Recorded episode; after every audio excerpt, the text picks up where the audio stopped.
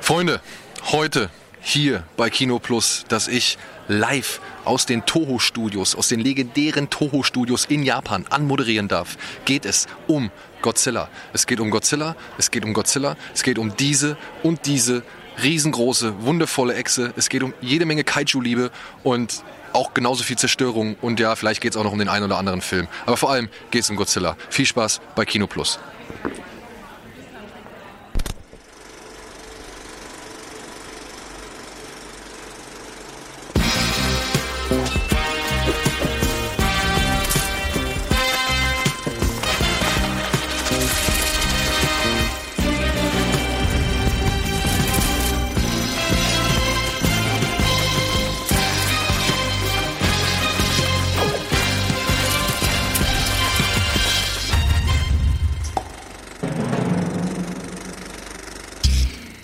Einen schönen guten Tag, meine sehr verehrten Damen und Herren. Herzlich willkommen zu einer weiteren Ausgabe Kino Plus. Heute mit Anne Hallo. als ausgewiesener Godzilla-Fan, mit Antje, Hallo. mit Dominik und mit Eddie und natürlich mit meiner Wenigkeit. Und ja, es geht heute nicht nur um Godzilla. Keine Panik. Es geht um viele andere Filme.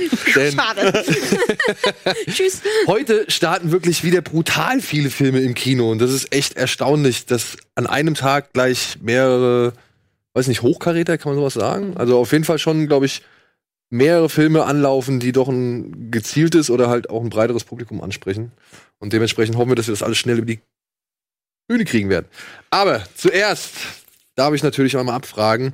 Ich habe, wir haben hier schon mal vorab beschlossen, weil wir so viele Filme besprechen, dass wir euch beide heute mal ausklammern. Ne? Obwohl du kannst natürlich auch gerne was über deinen Film Ich reden. kann einen Satz dazu sagen. Okay, dann, Die Leute dann, können ihn eh nicht gucken. Aber nur mit drei Kommas. dann sag bitte was. Ja, ich habe als letztes gesehen Take Me to the River, ein Film, der in Deutschland nie erschienen ist, der teilweise in, äh, in, den, in den USA auf Streamingdiensten und auf Blu-ray erschienen ist. Eine Art ja, Independent-Fassung oder Independent-Version von Die Jagd, falls den jemand kennt. Es geht also auch darum, dass eine Person zu Unrecht beschuldigt wird, sich an einem kleinen Mädchen vergriffen zu haben und wie sich das Ganze dann entwickelt. Und es ist ein sehr, sehr guter Film in der Hauptrolle ähm, eine, ein, ein junger Darsteller, Luke, Logan Miller, den man aus ähm, Love Simon kennt. Und es ist ein Regiedebüt, den Regisseur kennt man aber noch nicht. Der macht in naher Zukunft das US-Remake von Ich sehe, ich sehe, habe ich herausgefunden. Und wirklich ein sehr guter Film, wer sich ihn irgendwie äh, besorgen, beschaffen kann, unbedingt äh, Take Me to the River angucken. Teilweise die Jagd. Wahlweise die Jagd mit Mats Ja, den Mikkelsen, auch ein sehr toller gucken. Film. Genau. Äh, glaubst du oder sagst du nach dem Film jetzt, nach dem Take Me to the River, ist der der richtige Mann für Ich sehe, ich sehe, falls du den Ja. gesehen hast? Ja, ich mag Ich sehe, ich sehe nicht so gerne, Mhm. aber den Film gestern fand ich richtig gut und äh, so wie er Stimmung und Paranoia und so einfängt, halt glaube ich, dass mir das äh, Remake von Ich sehe, ich sehe besser gefallen wird als das Original. Anne! Ähm, ich habe als letztes gesehen Bad Times at the El Royale und ich wusste nicht wirklich, worum es geht. Ich habe einfach Name mal ist Programm, ne? Hä? Nee, schon gut. Nein, ich ähm, habe einfach mal reingeguckt und ich war sehr positiv überrascht. Also ich fand ihn gut. Ich fand ihn auch vom Pacing eigentlich ganz okay, obwohl der vielleicht ein bisschen zu lang war im Endeffekt. Ähm, aber ich, ich, ich mag so, ich mag so Filme zum Mitraten halt, wo man jetzt guckt, okay, was passiert als nächstes, wer hat da noch wie Dreck am Stecken und so. Und ich hoffe, dass äh, Jeff Bridges niemals stirbt und nie älter wird, weil der einfach Da muss ich dich enttäuschen. ja, schade. Woher weißt du das, Etienne? Vielleicht ist es noch nicht zu spät. So. Und ähm, also all, alles in allem fand ich den natürlich ein bisschen zu over the top, aber sehr unterhaltsam. Doch, hat mir doch gefallen. Euch nicht so. Jein, jein. Ich hätte den gerne mehr gemocht. Ich hätte Ja, den das gerne mehr trifft ganz gemocht. gut. Weil ich fand, der war halt dann doch so, ab der hundertsten Minute hat er sich dann doch echt gezogen. Die Schwafelei von Chris Hemsworth am Ende so, das fand ich alles ein bisschen too much. Und dann noch mal in den großen Showdown eine Rückblende einzubauen, fand ich jetzt auch nicht die allerglücklichste Entscheidung. Und Aber ich gebe dir einen High Five von da drüben. Ich mag Okay, cool. und liebe ihn dafür, dass er Cynthia Erivo äh, auf äh, quasi hervorgebracht hat. ey, die ist auf jeden Fall richtig, das die- geil. das ist die schwarz. Ist die Sängerin? Ja, die Sängerin. Die auch eine der besten Szenen im ganzen Film Auf jeden hat. Fall. Ne, zwei sogar, würde ich sagen. Also zum einen diese, diese lange Kamerafahrt, wo sie halt, diese, diese Long, dieser One-Shot, wo Mhm. sie halt singt. Den Genau, den meinte ich ja. Aber ich fand auch die Szene, wo sie Chris Hemsworth gegenüber sitzt Und Ja. so, die ihm halt einfach so sagt, ey, du bist einfach nur ein weiterer Idiot, der irgendwie sich zu wichtig nimmt und so. Und das fand ich eine sehr starke Szene. Also die mochte ich wirklich gut. Ja. Etienne. Äh, ich habe als letztes gesehen Booksmart von Olivia Wilde. Olivia Wilde. Ähm, und das ist äh, auch wieder so ein bisschen Coming of Age, naja, Coming of Age doch so ein bisschen eigentlich schon.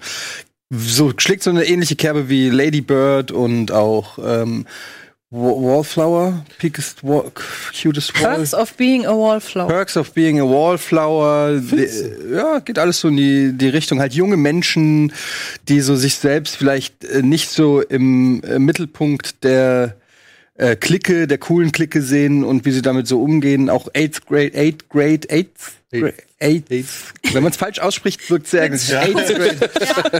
Lalalala. Also ich mag ja so diese, diese Coming-of-Age-Filme von, von jungen Menschen, weil ich ja auch ein junger Mensch bin und mich damit identifizieren kann. Und den fand ich auch sehr gut. Ich fand ihn nicht so gut wie Eighth Grade, Eighth Grade, Eighth Grade. Aber ich Den Film von Bo Burnham. den, mit dem Film von Bo Burnham. Aber äh, ich fand ihn besser als gedacht. Teilweise ein paar richtig gute Ideen drinne und ähm, irgendwie am Anfang dachte ich, ah, das wird jetzt so 0815 Ding mit zwei weiblichen Hauptrollen. Die eine ist Lesbe, die andere ist so ein bisschen der Streber und so. Und habe ich so das Gefühl gehabt, ach, das, ich weiß jetzt schon, was alles passiert. Aber ich muss sagen, dann waren die Situationen, die sie waren, haben mich dann eher so ein bisschen an Harold und Kuma fast schon erinnert. ähm, sind teilweise wirklich echt absurde Situation, was mir nicht so gefallen hat, ist, dass es am Ende dann alles so ein bisschen zu glatt lief. Also, dass die kommen dann am Ende auf so eine, äh, wollen, sie wollen halt auf die Part, Abschlussparty, die Highschool ist beendet, wollen auf die letzte Party, die Klassenkameraden da machen. Also, sie waren halt noch nie auf einer Party, weil sie halt die Streber der Klasse sind und immer sich nur auf College vorbereitet haben und dann irgendwie feststellen, ähm, ja, pass mal auf, ey, wir haben noch nie im Leben wirklich Spaß gehabt. Und dann stellen sie fest, dass alle, äh, und die gehen halt irgendwie auf Stanford oder auf Yale, auf irgendwelche Super Colleges, dann fragen sie all die anderen, die dauernd Party machen, auf welche äh, Colleges geht ihr denn? Und dann sagen die, ja, Harvard, Stanford, Georgetown. Und die so, "Hä, was? Aber ihr macht doch die ganze Zeit Party. Und die alle so, ja, und man kann ja beides machen. Und dann, und dann sagen die halt so, Hä, wie man kann beides machen? Man kann gut sein in der Schule und Party. Und dann wollen sie halt ganz schnell alles nachholen. Das ist so die Prämisse des Films. Und was mich dann so ein bisschen gestört ist, am Ende kommen sie dann auf diese, äh, also jetzt kein krasser Spoiler, aber sie kommen halt auf diese Party und dann sind alle cool miteinander. Und da hat mir so ein bisschen, hat mir so ein bisschen der Konflikt gefehlt. Also so die Realität in der Realität ist, also ich weiß nicht, ist es dann vielleicht das- schon so ein bisschen fand anders. Das, ich fand das tatsächlich richtig angenehm. Ja. Dass da die coolen Kids, ja, zu denen man nicht gehört und die in allen anderen Filmen eigentlich immer die Arschlöcher sind, Ja. dass die halt einfach normal waren. Ja, ist halt ein Fantasy-Film, ne? Ja, gut. Also das meine ich halt. Klar ich würde auch nicht behaupten, dass man seinen Schulrektor unbedingt im, im Uber-Taxi nochmal Ja. wieder trifft. Ja, deshalb, also der Film hat so ein paar, paar über nicht, ja, Fan, fast schon Fantasy. Kann man wirklich, deshalb meine ich so Harold und Kuma so ein bisschen over the top in manchen äh, Momenten, aber da hat mir so ein bisschen, es hat einfach so ein bisschen die Dramatik in dem Film gefehlt. Es, es gibt in dem Film irgendwie so, deshalb, aber der ist schön, den kann man gucken und äh, der ist echt für Olivia Wildes Regiedebüt, glaube ich. Ähm, da sind dann auch so ein paar richtig gute Ideen und auch ein paar richtig sehr, äh, gute Gags drinne. Ähm, Finde ich, kann man das schon, kann man schon wieder Und die gut machen. Swimmingpool-Szene fand ich wunderschön. Welches Swing? Verwechselst du das nicht gerade? Nein. Hilfe auf die Sprünge. Wenn äh, die, ich sag jetzt mal, die dünnere Freundin von den beiden, deren Namen ich jetzt selber vergessen habe, die aber auch bei Dings mitspielt. Oh, verdammt. Ah, ich habe alles geguckt, wo die mitgespielt hat. Egal. Wenn die dünnere von den beiden, die rothaarige, in so den Pool springt und- und, so taucht und dann unter den, unter den ganzen Ja. Mitschülern schwimmt. Das fand ich eine wunderschöne Szene. Ja, aber da habe ich gedacht, niemand kann so klar gucken unter Wasser. Ja. Das war mir, das war mein erster Gedanke, weil sie sieht so quasi. schon akzeptiert, dass das ein Sie taucht, sie taucht unter Wasser und sie sieht irgendwas am anderen Ende des Pools mit offenen Augen ohne ist Taucherbrille. Es ist halt im Film tatsächlich immer, wenn Ja, oder? wird, Du siehst eigentlich nichts. Du Mach mal unter Wasser. Ich war am Wochenende mit der Family im Schwimmbad. Und äh, mein Sohn hat gesagt, guck mal, wie ich tauchen kann. Und dann gehe ich runter, mach die Augen auf und einfach nur. Ah! so, weißt du, also es ist so ein bisschen. Aber. Ich ja. fand, das war halt so ein bisschen Superbad für Mädchen. ja, stimmt. Superbad hat er mich auch erinnert. Total. Ja, Ja, vor allem, sagst, weil halt auch die, die andere Hauptdarstellerin. Aber Superbad ist schon lustiger. Finde ich. Finde ich schon. Ja, gut, der geht aber auch mehr auf Gags. Ja. Ja, also der versucht ja nicht so ein bisschen die. Freundschaft hier zu ergründen. Ne? Aber ähm, ich fand halt auch die eine andere Hauptdarstellerin, die hat halt so ein bisschen auf Jonah Hill gemacht. Ja, ja, genau. Stimmt schon. Ja. Aber ich Also nicht die dünne. es, war nicht, es war die etwas Aber das trifft, da habe ich auch an Superbad musste ich tatsächlich auch denken. Ja. Ja. Ey, da sind wir doch richtig gut in der Zeit. Mhm. Komm, Dominik, da kannst du auch noch einen raushauen. Ich habe den letzten, ich habe tatsächlich in den letzten Wochen nichts zu Hause geguckt, außer im Kino, aber da war ich in, äh, ja, kann ich jetzt einen auf Cannes machen? ich war in Cannes, nee, war ich nicht. War der neue äh, Almodovar-Film, äh, Leid und Herrlichkeit. Ähm, Darfst du schon was zu dem sagen? Ja, das stimmt. Leid und herrlich. Ach, Leid. Leid, okay. Ich mach's aber auch kurz. Äh, also ich mag die Filme von Almodovar, ist so ein bisschen ähm, autobiografisch, geht um einen Filmemacher, der seine beste Zeit hinter sich hat, der selber auch jetzt nicht mehr wirklich aus dem Quark kommt. Äh, so ein Mix aus äh, Depression haben und haben wollen gefühlt Mhm. ähm, und soll dann aber noch seinen Film noch mal irgendwie noch mal vorstellen und hat aber einen Konflikt mit dem damaligen äh, Hauptdarsteller gehabt, fängt auf einmal noch an, nochmal Drogen zu nehmen, so als Ü60-Jähriger und ist aber letztendlich ähm, eine, eine Findung der, der Hauptfigur und ein Frieden schließen mit seiner eigenen äh, Vorgeschichte und seiner eigenen Kindheit und Jugend, die wiederum eben sehr eng zu äh, der Geschichte von Almodovar gehört. Und äh, ich mochte den sehr, hat wunderschöne Bilder, ist sehr elegant, braucht ein bisschen, um irgendwie reinzukommen. Aber nachher finde ich, hat er eine total schöne Ausdrucksweise, dass ich das einfach unfassbar gerne geschaut habe, dass wenn nicht so viel passiert ist. Ähm, schafft es zwei Zeitebenen total geschickt miteinander zu verbinden, hat den einen oder anderen Überraschungsmoment und äh, Antonio Banderas ist hervorragend.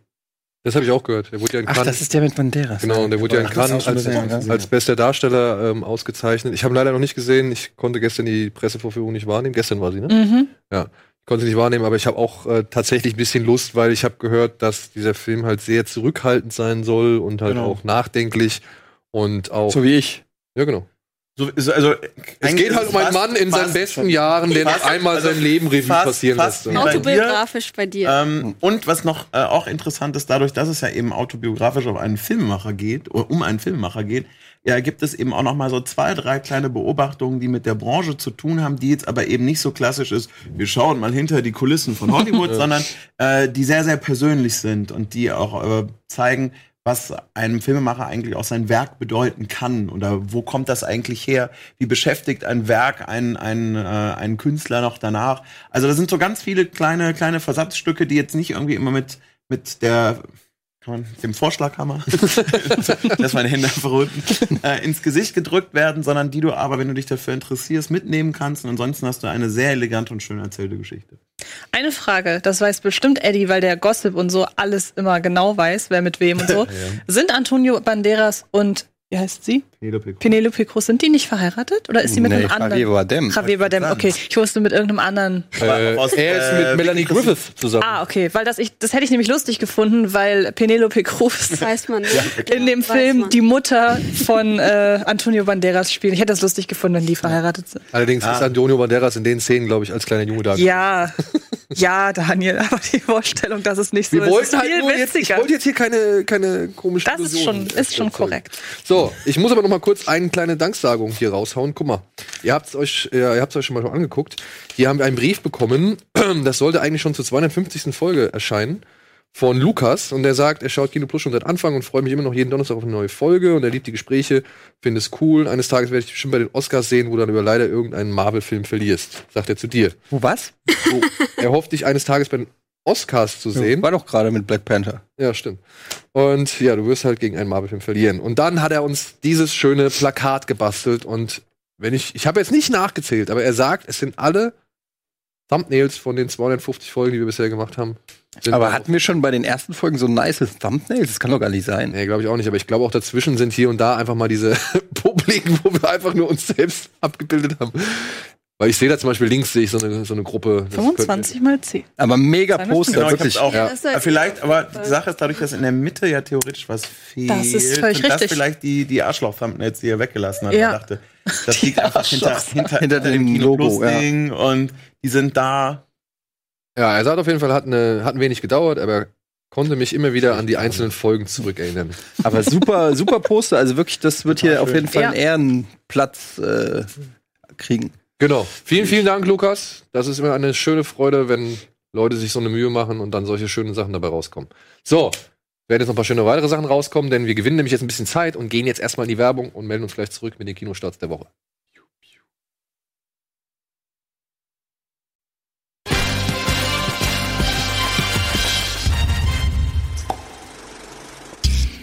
Willkommen zurück zur aktuellen Ausgabe Kino Plus mit einer sehr interessanten Frage, die hier gerade aufgeworfen. Ja, ich wollte gerade und dann hieß es, Ja. geht los. Los Komm. Etienne.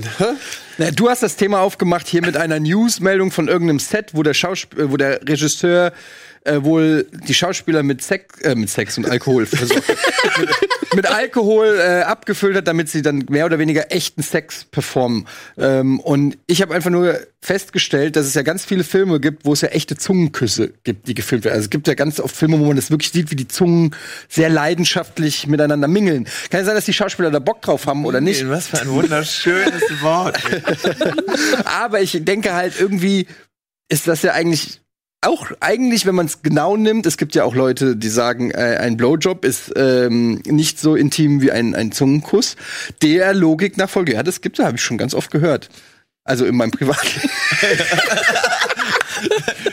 Nee, ey, ich möchte diese Leute ich- nicht früher Ich gebe vorgestellt? dir lieber einen Blowjob, ich mag dich nicht küssen. I, I don't, I, I don't, I don't kiss on the first date, but ähm, aber nein, aber ich meine, das ist ja eigentlich schon, wenn der Regisseur sagt, nee, jetzt komm, gebt euch mal einen richtigen Kuss oder so. Da, das ist doch eigentlich schon auch schon, geht doch auch schon in so ein Territorium, wo man sagen könnte, das darf der eigentlich nicht verlangen. Aber ist es nicht dann auch dein Job, wenn es heißt, ey, das ist eine leidenschaftliche Szene, die jetzt hier gezeigt wird, dass du diesen Job auch richtig gut erfüllst? Aber dann die aber dann Frage, kannst wo du auch sagen, der Grenze müsste dir mir echt Ja, in die eben. Fresse hauen. Ja. Bei einer Ja, aber das machen ja auch Leute. Aber Naja. kurze Frage, wenn man ein also es Drehbuch- gibt Zweifeln. Aber wenn man ein Drehbuch liest und sagt, okay, da bin ich dabei, dann würde ich jetzt noch vermuten, dass man ja vorab noch sagen kann, okay, in welche Richtung wollt ihr das inszenieren? Ähm, wenn es heißt, naja, da steht leidenschaftlicher Sex, also du wirst auf jeden Fall nackt sein und ziemlich leidenschaftlich Sex haben, ähm, dann kann doch der Schauspieler oder die Schauspielerin immer noch sagen, ja, okay, nee, dann möchte ich die Rolle nicht oder können wir das irgendwie abschwächen? Ist ja jetzt nicht so. Ja, auf gar keinen Fall leidenschaftlicher Sex. Leute, Nein, das ist das Schlimmste, ist was es nicht so, gibt. als würde irgendwie so ein Schauspieler irgendwie gar nicht wissen, du, ja, ich habe das Drehbuch nicht gelesen, was ist heute? Ja, heute hast du Sex. Ach echt, ich muss mich ausziehen? Also, so ist es ja nicht. Nee, sie kriegen das Drehbuch ja im besten Falle vorher. Es sei denn, du arbeitest am Pornoset, aber dann. Ja gut, dann ist das... erübrigt sich das. erübrigt sich das. Also ich will sehen, wenn du Pornodarsteller wirst ohne eine Sexszene dann, und erfolgreich bist. Das ist dann bist du richtig. echt König. Das ist immer eine, das sind immer die schönsten Szenen bei Boogie Nights, wenn der eine der Drehbuchautor ankommt, gibt's ein Skript? Nein. ja, Aber deswegen, also... Ja, die Frage ist ja, wie weit, also auch da kannst du ja fragen, äh, wussten die nicht, dass sie Alkohol kriegen und selbst dann, weiß ich nicht, wir haben alle schon Alkohol getrunken und dann irgendwie, das sind ja alles erwachsene Schauspieler. Ich stelle mir es gerade so, wie, wie muss ich mir das vorstellen, dass der die so abgefüllt hat, dass die nicht mehr wussten, dass sie gerade echten Sex haben. Wie besoffen musst du sein und dann auch noch am Set und bei der Ab es ist alles schon so ein echten bisschen. Sex- Also super krass besoffen, echten Sex haben, will Es- ich auch sehen. Es klingt auch eher so, als ob der gesagt hat, komm, trink mal ein bisschen, macht euch mal ein bisschen locker, um so ein bisschen in den Vibe zu kommen, um ein bisschen die Hemmungen zu verlieren. Und das ist ja dann wieder was, wo du sagst, okay, das haben die ja wahrscheinlich dann auch ähm, wissentlich und äh, willentlich so auch gemacht, würde ich jetzt mal sagen. und oder? um den Geschmack im Hals ab. Aber keine Ahnung, ich war nicht dabei, leider. Falls ihr wissen wollt, um welchen Film es geht, es geht um MacTube. Kann man das so sagen? Ja, der, ich weiß nicht, in Deutschland hat er den Titel nicht. Das ist auf jeden Fall der neue von Abdelatif Keshish, der auch Blau ist eine warme Farbe gemacht. Und der ebenfalls eine sehr lange Lesben-Sex-Szene enthält, über die sich die Mhm. beiden Darstellerinnen, die diese Lesb- Lesben-Szene absolviert haben, im Nachhinein auch wirklich beschwert haben. Ja. Ja, also wirklich Aber Im in- Nachhinein. im Nachhinein, ja. Aber wie? Weil sie so komisch Naja, ich- also- zusammengeschnitten ist oder Nee, nee, weil sie sehr lang ist und weil sie halt gesagt haben, das waren wirklich äh, nicht angenehme, sag ich mal, Momente und Situationen. Das ist total witzig. Ich habe das nämlich neulich noch gelesen, weil ich auch diese Meldung und so weiter ähm, gelesen habe. Und die haben sich halt im Nachhinein darüber äh, beschwert, dass der Regisseur die Szene immer hat wiederholen lassen. Und auch total lang, weil der Film hatte irgendwie 750 Stunden Drehmaterial damals. What? Was dann am Ende drei Stunden äh, Ja, geworden und ist. diese Szene ist halt wirklich lang. Ja. Ja, ich meine, ich, ja, ist der Film. Blau ist eine warme Das ist Farbe. eine normale Farbe. Mit Lea Warme, nicht eine normale. Und deswegen gibt's ja jetzt mittlerweile, das wurde ja jetzt auch neu eingeführt, äh, gerade für eben solche Sexszenen gibt's ja jetzt, äh, sag ich mal, wie, wie heißt das? Äh, ja, keine Ahnung, irgendwelche Berater, die jetzt an die Seite Okay. gestellt wurden, genau für diese Intersexualität oder für diese Interaktion zwischen Menschen. Da gibt's jetzt einen Beauftragten, Ja, der kommt von irgendeiner Gilde, von irgendeiner Filmgilde und der hockt sich halt bei jeder Erotikszene jetzt daneben und guckt es Job. an. Ich wollte gerade sagen, der sich damals dafür beworben hat. Muss man aber auch drauf aufpassen, wen man da ans Set setzt. Ja. Immer- Das meine ich ernst. witzig. Leute abschlachten, äh, Kopf abhacken, Kein Kopfschuss Problem. ist alles easy. Aber jetzt lassen Ja. Leute zusammen vor der Kamera miteinander rummachen. Ach, Ja, aber das ist ja sowieso Doppelmoral im, im Film. Oder das ist ein eigenes. Thema. Ja, in Amerika. Ja, schlachte 150 Leute bestialisch ab, alles cool, schlachte den Hund ab. Was ist das für ein Scheißfilm, Leute? Der arme Hund. Also, Ja. Standard. Ob Scheißfilm oder nicht, das werden wir jetzt herausfinden, denn jetzt kommen nämlich die Kinostarts der Woche. gut, dass, Gut, dass wir uns am Anfang. ja, gut, dass wir. Ja, aber das musste jetzt einfach.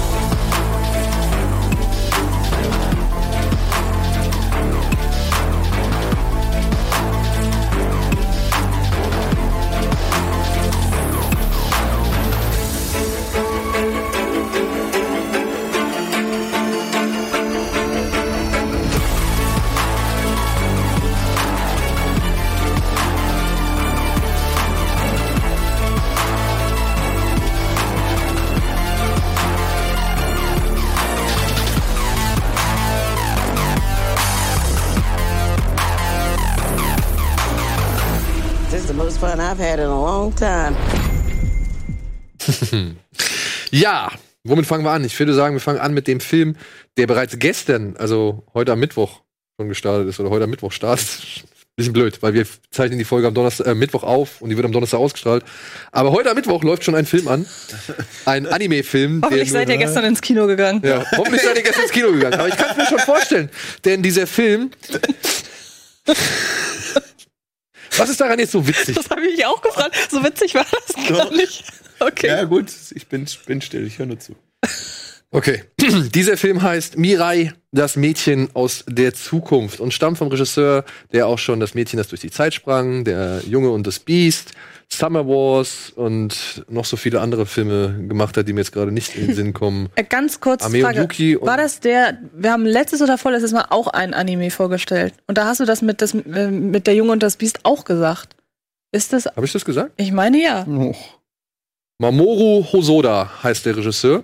Und er erzählt jetzt hier von dem kleinen Kun, der nicht mehr so ganz glücklich ist, nachdem seine Schwester Mirai geboren worden ist. Und er hat arge Probleme, jetzt irgendwie in der Familie die nötige Portion Liebe und Akzeptanz und Aufmerksamkeit zu kriegen und flüchtet sich deshalb ja immer wieder in, wie soll man sagen, Fantasiewelten. Ja, das ist jetzt aber auch die Frage, ne? Ja, das ist halt nämlich dann auch ein, ein, Ist ein es Problem bei diesem? Film. Ist es, was ist das genau? Ja, also es sind, ja, sagen wir mal Fantasiewelten. Also er hat so einen mysteriösen alten Baum im Garten, zu dem geht er immer hin und dann plötzlich findet er sich in ganz merkwürdigen Welten wieder und trifft unter anderem dort unter, ja, seinen Großvater als jungen Mann, aber auch halt seine Schwester in der Zukunft, beziehungsweise als bereits Teenagerin.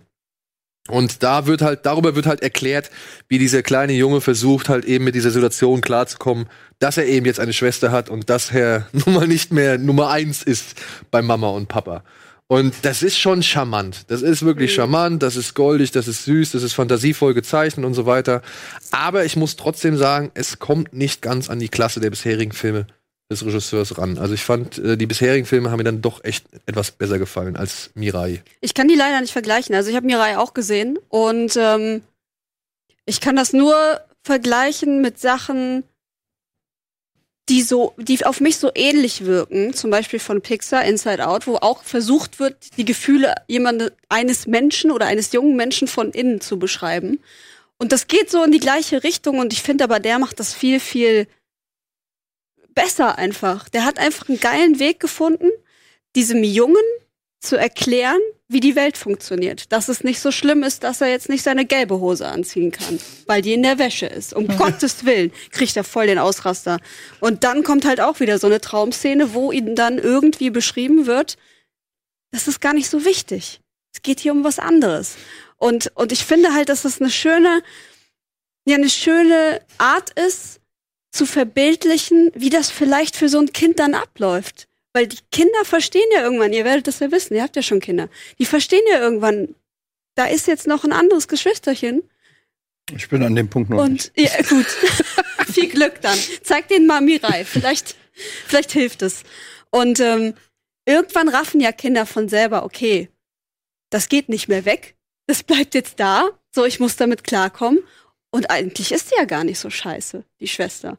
So, und das ist halt, ich finde, die haben das echt schön geschafft, das zu verbildlichen. Und das ist für mich wieder sowas, was nur japanischer Film kann einfach. Darauf kommt sonst niemand auf eine Idee, finde ich.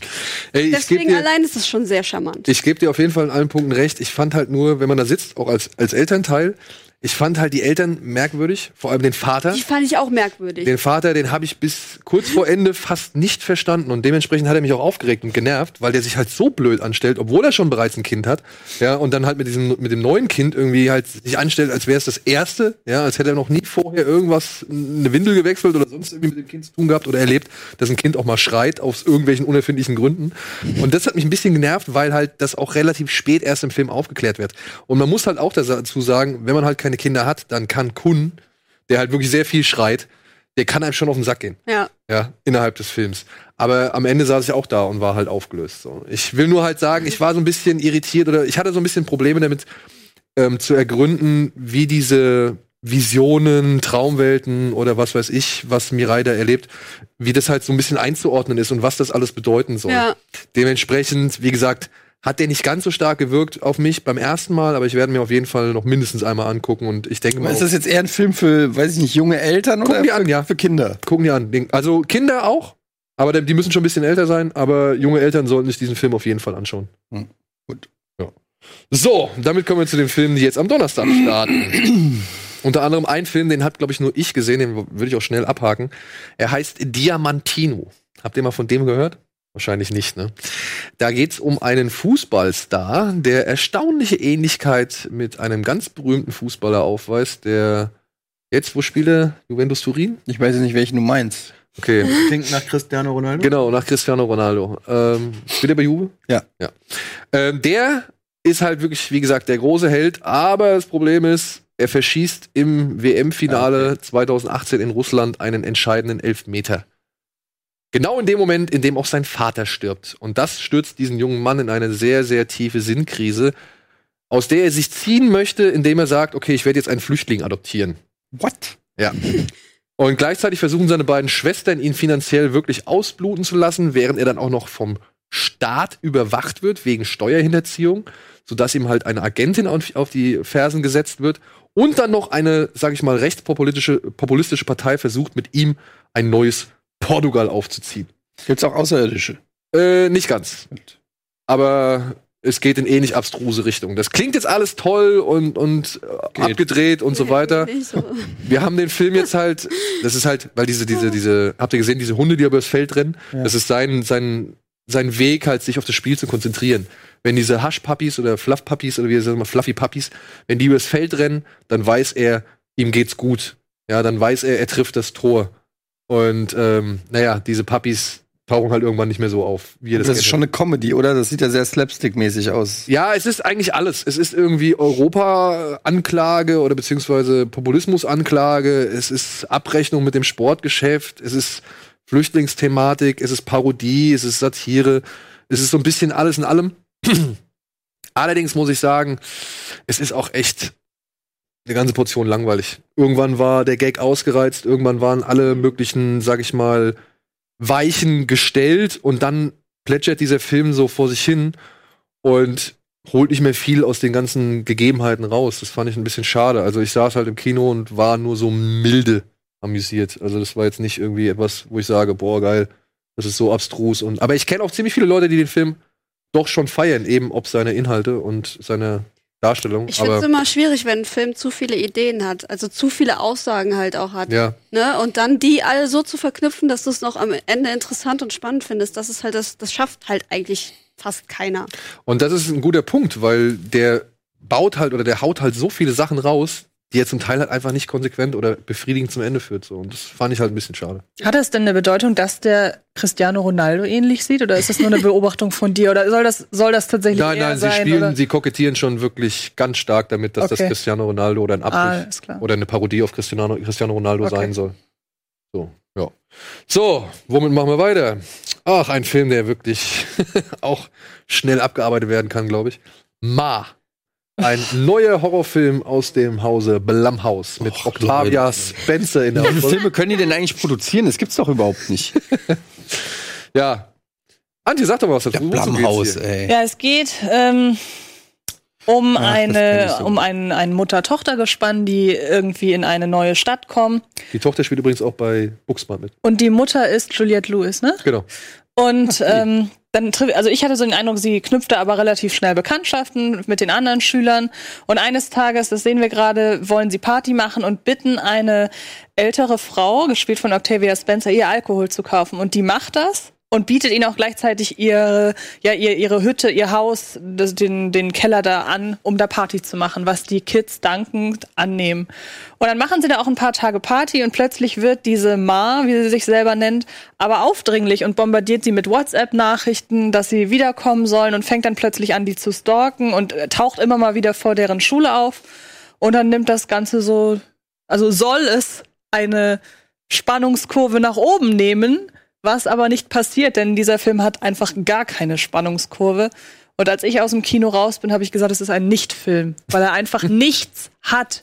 Also die Geschichte wird irgendwie so nach 10, 15 Spannend. Ich Minuten. hatte beim Trailer auch schon gedacht, okay, was, wo geht denn das hin? Also der Trailer finde ich richtig gut, weil er hat für mich so einen leichten Get-Out-Vibe. Wenn man, wenn wir den im, im Sound, mit Sound hören würden, würden wir halt hören, dass der auch mit den gleichen Soundeffekten arbeitet und sehr schnell geschnitten ist. Wobei das sehen wir aber gut.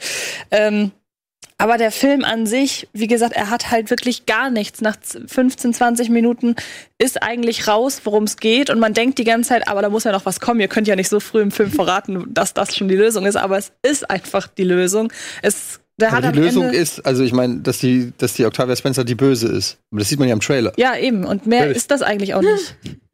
Cool. Also es gibt Also er halt, macht nichts, er holt nichts raus aus, aus dem, aus dem. ja, also es gibt noch das eine, haben wir auch gesehen, ja. Ich habe auch gesehen. es gibt noch eine Auflösung und um, um die geht's halt, warum ist sie böse? Aber wie gesagt, das ist so früh klar.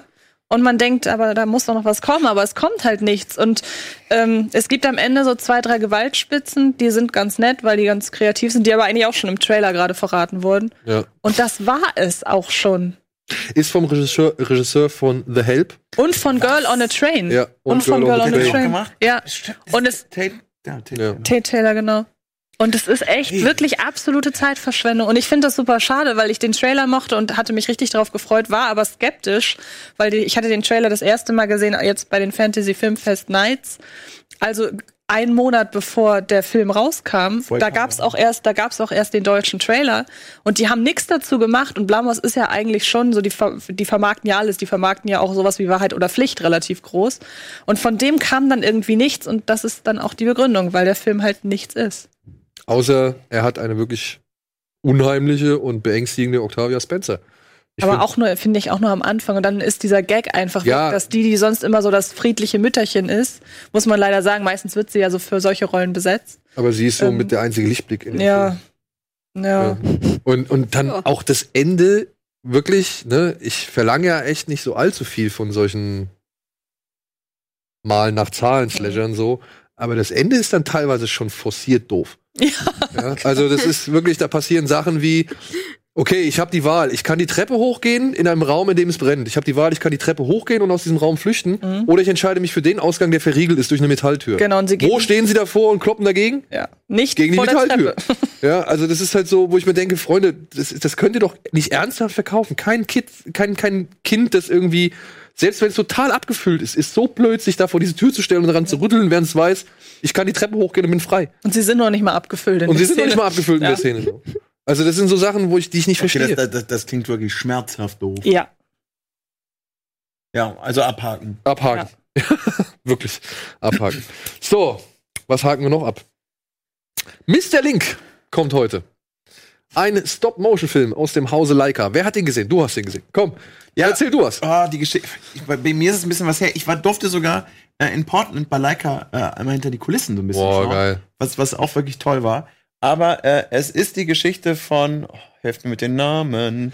Sir Lionel Frost. Sir, Sir Lionel Frost äh, ist äh, so ein Entdeckertyp, äh, hat eigentlich auch gerade Loch Ness quasi safe äh, im Kasten. Geil. Aber äh, ja, durch einen blöden Zufall kann er es dann leider doch nicht so richtig beweisen und möchte aber unbedingt in so einen äh, sehr auserkorenen Kreis von äh, Menschen, wie nennen die sich? Gilde, eine Entdeckergilde, glaube ich. So. Und große Persönlichkeit, glaube ich. mit ganz großen Persönlichkeiten, die mit denen man eigentlich aber überhaupt nichts zu tun haben möchte, aber er möchte unbedingt da rein und äh, beschwört eben, okay, ich finde dieses große, große, große Monster und bringe es auch äh, zurück. Also seine Motivation ist eigentlich auf wirklich auf Biegen und Brechen in diese Gilde in irgendeiner Art und Weise hineinzukommen, obwohl eigentlich relativ klar ist, dass er da nichts zu suchen hat, weil das einfach alles Arschgeigen sind, aber er eben auch durchaus jetzt nicht nur ein äh, positiver Charakter ist und durch einen Zufall trifft er eben auf Mr. Link.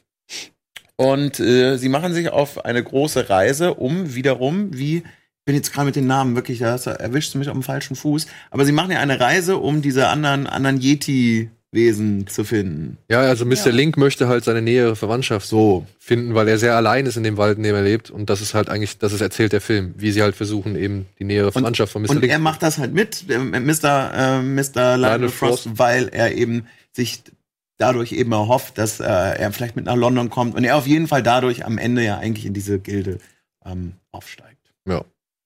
Ist ein, ja, wie soll man sagen, immer noch sympathischer Film, auch wenn er nicht die Klasse anderer Leica-Filme erreicht, meiner Ansicht nach. Also ich fand, da passiert ein bisschen wenig in diesem Film.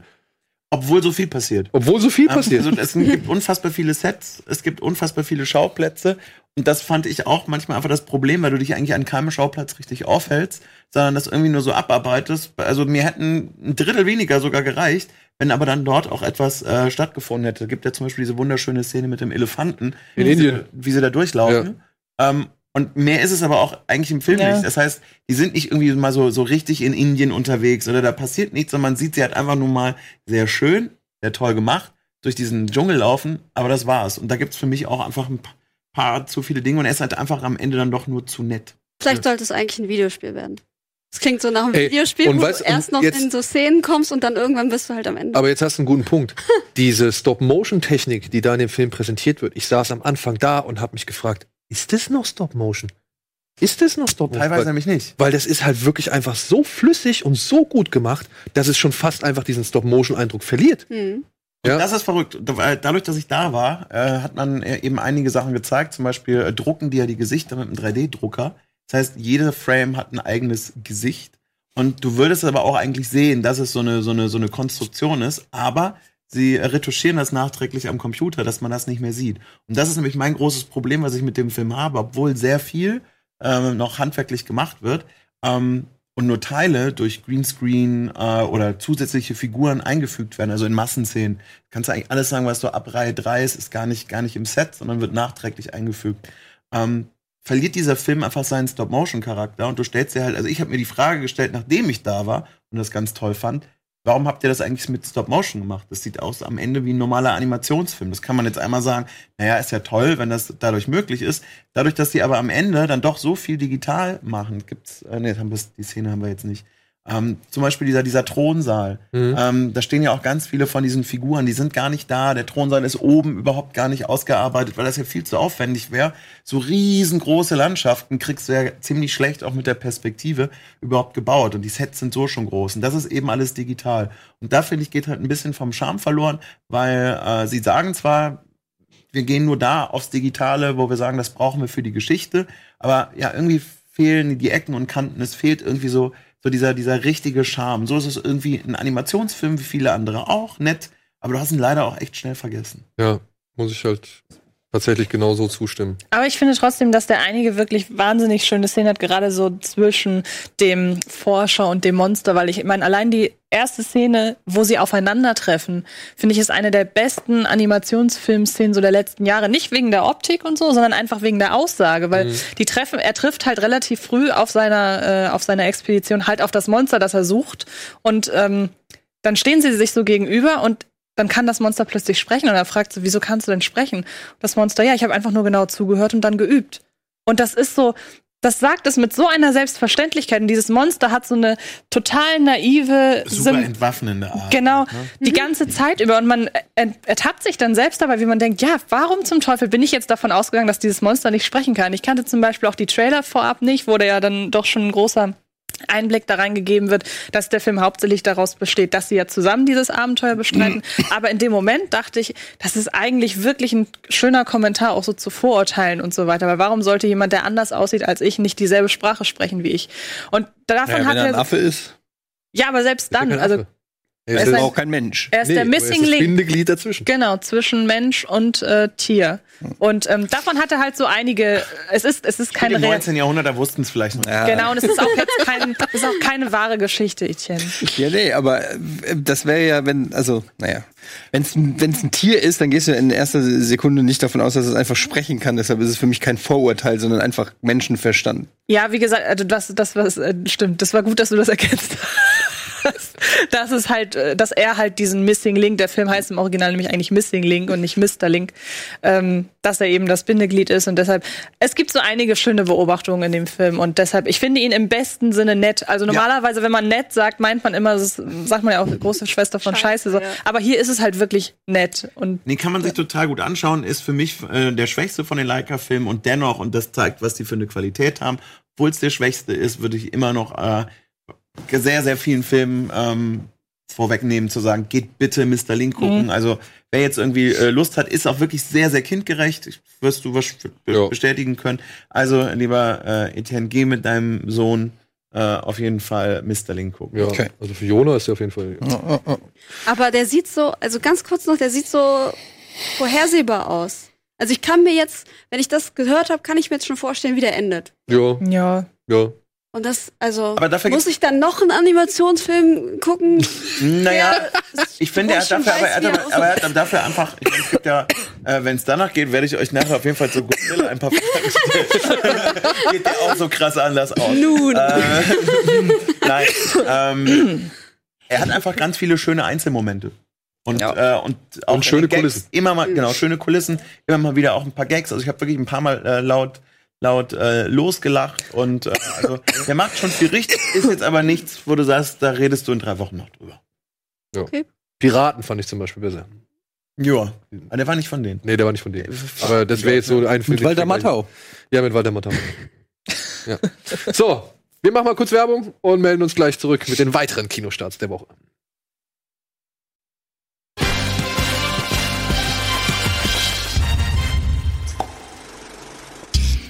Hallo und willkommen zurück zur aktuellen Ausgabe Kino Plus. Steckt das Handy weg. Ist schon weg. Da liegt auch noch eins. Das ist mein Computer. Er hat, er hat hier einen Computer, er hat hier einen Computer. Ich habe auch einen Bildschirm. Ich hab, ich hab, Mit Informationen. Ab 20 Gramm wird's undeutlich. So, wir sind noch mitten in den Kinostarts und wir machen direkt weiter mit, ich will's jetzt mal, ich nenne es jetzt mal der Aufreger der Woche. oh, das kann er nur. HL? HL, ja genau. Denn heute läuft an High Life, der neue Film von einer renommierten Regisseurin namens Claire Denis mit Robert Pattinson, mit Andre 3000, mit Lars Eidinger, mit Mia Goff und noch diversen anderen Leuten. Und Die- Juliette Binoche. Und Juliette Binoche, Entschuldigung, ja, die habe ich ganz vergessen. Ja. Wurde in Köln gedreht. Ja, das sieht man. Oh, fick dich. Ja, es geht hier um eine, es geht hier um eine Raummission oder eine Weltraummission, äh, einen, einen Haufen von Schwerverbrechern oder Leuten, die ihre Chance in der Gesellschaft verspielt haben. Die wurden auf eine Mission ins All geschickt, um zu einem schwarzen Loch zu fliegen. Und unter anderem, wie heißt der im Film? Ah, wie heißt der denn? Robert Monte. Pattinson? Monte. Monte, gespielt von Robert Wie der Pattinson Joghurt. hat hier eine kleine Tochter am Start, äh, mit der er versucht halt die Situation irgendwie so gut es geht über die Bühne zu kriegen. Und Ja. Das ist philosophisch vielleicht ein ganz, ganz toller Film. Orgasmische Brillanz im Weltraum. Ich kotze. Ja. Und ist auch vielleicht von den Ansätzen, von den Gedankenspielen her wirklich für einige Menschen echt die Offenbarung. Ein toller Film, die können sich da reintauchen, baden und, äh, sag ich mal, so viele Emotionen walten lassen. Ich muss sagen, es war für mich eine der unerträglichsten Erfahrungen, die ich dieses Jahr im Kino gemacht habe. Sehr gut. Der lief letztes Jahr beim, beim Filmfest, eben weil er in den MMC-Studios äh, äh, gedreht wurde, war Premiere bei uns und der ist einfach so un unerträglich langweilig. Er ist Ja. einfach, er ist wirklich, ich hätte ich hätte es nicht für möglich gehalten. Ich versuche ja wirklich, Filmen immer so positiv und neutral wie möglich gegenüberzutreten. Aber dieser Film hat mich spätestens nach einer halben Stunde einfach nur noch geärgert und gelangweilt. Mhm. Ja, weil er Kunst, der Kunst, Film. ja, es ist ein Kunstfilm. Es ist auch, ich will auch gar nicht sagen, ne? Ich meine, die fliegen da ins schwarze Loch und die Erkenntnis, dass das menschliche Wesen halt das schwärzeste Loch von allen ist und so weiter, das Wow. nehme ich alles hin. That's deep. Ja, aber das versucht ja dieser Film dann teilweise auch auszusagen. Das nehme ich auch alles hin, das finde ich auch in Ordnung. Aber sich das zu erarbeiten, Warum ist der Mensch, was für, für eine Behauptung ist das überhaupt? Warum Naja, weil Mensch in dem Film- Schwarzwesen weil in dem Film halt gezeigt wird, dass die Einsamkeit, weil in dem Film gezeigt wird, dass die Einsamkeit und aber auch die, sag ich mal, unterdrückte Triebabfuhr in dem Film diese Menschen dort einfach zu wilden Tieren macht. Und halt irgendwie sich gegenseitig zerfleischen lässt. Ja, aber die fahren ja auch zum schwarzen Loch, fällt ja nicht jeder zum schwarzen Loch. Kann mir schon vorstellen, dass, dass das nicht repräsentativ ist, wenn du in, der Kapsel aus so einem schwarzen Loch bist, dass das vielleicht nicht Das ist ja unbedingt. kein Kapsel, es ist ja, ja, whatever. Aber das repräsentiert doch nicht die Menschheit, sondern halt. Das sind doch Schwerverbrecher. Naja, du sollst gut. die ja auf, dadurch, durch diese Szenerie sollst du die ja darauf reduzieren, dass sie nur noch Menschen sind, so auf den letzten Metern ihres Lebens und bla. Und Nur nur, noch noch. funktionieren. Na, Genau. um es vorsichtig zu sagen, das ist nicht das Problem des Films. Richtig. Es ist nicht die Handlung. Also ich, wir haben uns immer mal drüber unterhalten, also egal wer von uns diesen Film gemacht hätte als Debütfilm, würde, würden die Leute sagen, was bist du, was ist das für ein orientierungsloser Film ohne wirklich einen roten Faden, den du ja nicht mehr brauchst, wenn du irgendwie die Versatzstücke schön miteinander erzählst und du es ihm selber im Kopf zusammenfügst. Das findet hier aber auch nicht statt. Es ist unfassbar hässlich. Also du kannst ja, Ja. auch Hässlichkeit schön filmen, weil es ist schon irgendwie logisch zu sehen. Es ist die Tristesse, es ist jetzt irgendwie alles Kannst hoffnungslos. Mikro ein Ja, bisschen ich näher. versuch's, Der hat falsch, du hast falsch rum. Aber wie kann ich denn falsch rum haben? Naja, deck, ja, so rum. Ja, drehen. Und jetzt so. Sehr gut. Das fällt uns nach so Ja. am Freitag auf quasi. genau. Ah. Zack. Kann das da jetzt bitte aus diesem Bild? Ist besser, besser, besser, besser, ja, besser. So, Ähm, ja, das sieht ach, überhaupt nicht, soll ja vielleicht auch jemand was hören. Ähm, ja, ist einfach da un, besser. Juhu. Äh, genau, ist in seiner äh, in seiner Tristesse aber einfach unfassbar hässlich gefilmt. Also ne, du kannst ja Tristesse auch so filmen, dass du sagst, da nimmst du irgendwie was mit. Mhm. Deswegen kam jetzt gerade, ähm, verstehe ich, warum du sagst, verstehst, dass es in Köln gedreht wurde. Und auch, sie hat sich für, mit einem Wissenschaftler oder sie hat sich wissenschaftlich beraten lassen in der Darstellung des schwarzen Loches. Genau wie es ein Christopher Nolan gemacht hat und vielleicht auch noch ein paar andere Leute, die halt irgendwie das Thema in ihrem Film unterbringen. Und das ist ja auch alles okay. Aber ich nehme diesen Film nicht zu einer Sekunde. Nicht zu einer Sekunde. Dieser Film fängt direkt im All an. Ich nehme ihm nicht zu einer Sekunde ab, dass er im All spielt. Mhm, das sieht alles aus, als hätten wir uns Raumanzüge gebastelt und hätten dann irgendwie hinten im, im Heizungskeller Tausend mal eben versucht, irgendwie ein Space Raumschiff noch 2. Ja, Space 2. Art. Ich würde sagen, das Production Value von Space ist nah dran an, an Highlife. ja. Und ey, das ist auch alles okay. Ja, ich, der Film muss jetzt nicht irgendwie High-End oder Top-Notch aussehen. Aber dieser Film, der macht formale Sachen. Würde die, wie Dominik schon gesagt hat, würde die ein anderer Regisseur machen, er würde dieses Werk um die Ohren geknallt bekommen. Von der Kritik wie von allen Zuschauern. Vorne bis hinten. Denn dieser ganze Film wird aus der Perspektive von Robert Pattinson erzählt. Robert Pattinson ist der Offsprecher. Batman. Ja, Batman, der nächste, vielleicht. Ähm, der ist der Offsprecher und erzählt diesen Film. Aber dann siehst du plötzlich eine Szene von einem Wissenschaftler in einem Zug, die auf der Erde spielt. Eine Szene, an der Robert Pattinson null beteiligt ist. Die Robert Pattinson auch gar nicht wissen kann. Die plötzlich da drin ist, damit dieser Wissenschaftler den Erklärbär mimen kann und dem Zuschauer irgendwas auf den Weg gibt, was er als Information dann für den Rest des Films irgendwie verarbeiten kann. Hat überhaupt keine Bewandtnis. In jedem anderen Film würdest du sagen, was soll das? Ja, hier sollst du es akzeptieren, dass es so da ist. Und das Gleiche geht dann auch für andere Situationen. Zum Beispiel gibt's halt Juliette Binoche als bekloppte Fortpflanzungswissenschaftlerin oder Fanatikerin, die sich halt mal irgendwann auf so einen Dildo-Stuhl hockt und darauf fünf Minuten rumreitet. Eine Szene, in der Robert Pattinson nicht dabei ist. Warum wird diese Szene Der ist der? Film. High Life. ja? Kleiner Scherz. Komm, lass mal weitermachen, weil kein Mensch geht da rein. Meinst du? Ja. Ich glaube wir nicht. Noch nicht, was, Machen wir uns nichts der aussagen am Ende? Was ist halt die Aussage? So, dass wir alle nur Tiere sind und alle bekloppt sind, wenn man uns einsperrt. Das hat das Experiment auch Wollte ich gezeigt. gerade sagen, der Film, das, So. das hattest du noch nicht gesagt, der Film braucht gar nicht im All spielen. Ja. Ja, der muss nicht im All spielen. Und deshalb, deshalb frage ich mich, warum sie das im All gedreht haben. Und ich habe auch teilweise in Kritiken sowas gelesen wie, es ist ein Slasher. Wo denn? Also das ist total, ja. Also ich ich, mein, Lars Eidinger versucht mal irgendwann Mia Goth, glaube ich, zu befummeln. Ne? ja, er ist, aber weißt du, eine Szene, ein Film, in dem Lars Eidinger einen Satz hat, nee, zwei Sätze, und er hat irgendwo gesagt, er hat einen von den beiden nicht mal verstanden. Ja, das war der, bei der Premiere gesagt. Das fand ich sehr, sehr schön. Genau, das habe ich nämlich gelesen. Und also das sagt irgendwie schon so alles aus, glaube ich. Also irgendwie. Also der Saal äh, bei der Premiere war auch zum äh, Q&A dann schnell, aber schon relativ leer. Das wäre nee, stimmt, das wollte ich noch fragen, ob, das, ob der Film denn bei der Premiere gut ankam, weil Also da ist das Publikum ja eher wohlgesonnen. so Ja, einer- ich, ich mag es ja auch nicht, wenn man, wenn man aufsteht, aber das äh, also früh geht, ähm, wenn man eigentlich weiß, da kommt ein Q&A. Aber ich fand diesen Film so furchtbar, dass es das Schlimmste der Welt war, jetzt noch darüber zu hören, wie eine Dreiviertelstunde über diesen Film philosophiert wird und alle irgendwie zu tun, als wäre der toll. Eben, weil vor allem, hätte ich nicht ertragen. das ist ja auch so ein Film, wo man merkt, wie die Leute, die ihn gemacht haben, wie geil die sich finden mit dem, was sie da erzählen, in Anführungsstrichen. Ich will das nicht machen, das ist unangenehm. Ähm, und dann stelle ich mir vor, du guckst das, aber wahrscheinlich haben auch nur die das richtig verstanden, was die dir da erzählen wollten. Und ähm, nee. Und was ich halt so schade finde, ist, dieser Film ist dann halt auch noch von diversen Förderstationen hier in Deutschland oder Einrichtungen hier in Deutschland, ist der halt gefördert worden. Und dann fragt man sich, ey, wie kann es sein, dass so ein Loose um 20.000 oder 50.000 Euro betteln muss? Nur im Vergleich. Und der kriegt halt wirklich die Förderung hin und her geschmissen. Guck dir den bitte an. Tu, also bitte, tu mir den Gefallen. Ich Guck musste eben die ganze Zeit an Loose denken, als sie. Für mich sind die jetzt nicht so weit auseinander, Ey, aber gut. ey, wie gesagt, ich verstehe jeden, der sich irgendwie darin wohlfühlt und der sich darin irgendwie in die Gedankenspiele verlieren möchte und so weiter. Ich fand's leider halt einfach schlimm. Also dagegen finde ich, sind die Filme von Terrence Malick, die letzten wirklich, äh, Das die waren richtig, Feuerwerke der aber Unterhaltung. hallo, aber hallo, ja. Ja, ja, ja. So, was machen wir? Roads, ein Film, über den wir nicht so lange reden, äh, reden müssen, denn wir haben ein Interview geführt mit dem Regisseur, mit Sebastian Schipper. Der hat unter anderem auch Absolute Giganten gedreht und Victoria. Das werdet ihr jetzt am Wochenende äh, hoffentlich auf unserem Kino Plus Kanal sehen. Aber kurz noch was zur Geschichte. Hier geht es um zwei junge Menschen.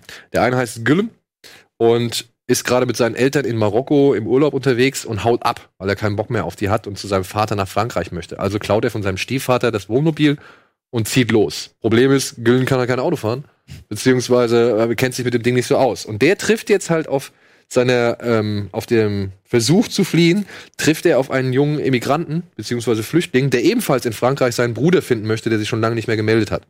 Die kommen, glaube ich, aus dem Kongo, ist das richtig? Mhm. Ja, er kommt aus dem Kongo. Und die beiden gehen jetzt halt erstmal so eine Zweckgemeinschaft ein und versuchen halt durch Europa über die Grenzen zu kommen. Und es entwickelt sich eine Mischung aus, ja, Coming of Age, Sommerabenteuer und gleichzeitig aber auch, ja, bitterer Blick in die Flüchtlingsrealität so. Und ich muss sagen, ich fand das tatsächlich echt äh, mitnehmend. Also ich bin gerne dieser Reise gefolgt und ich habe mir die Bilder gerne angeguckt und ich fand das am Ende auch echt ergreifend, dass dieses Schicksal oder dieses Flüchtlingsschicksal hier auf diese zwei Figuren runtergegriffen wird und es halt davon handelt, dass der eine halt weg will, der will ausbrechen aus allem, was er bisher kennt und der andere, der will halt ankommen. Der will halt irgendwo seinen Heimathafen finden und irgendwie versuchen halt seinem bisherigen Schicksal zu entkommen und gleichzeitig auch noch seinen Bruder finden. Und toll gespielt, wirklich schöne Momente eingefangen, unter anderem mit Moritz Bleibtreu noch als Althippie noch dabei. Also ähm, hat mir sehr gut gefallen. Ich weiß nicht, wie es Antje geht.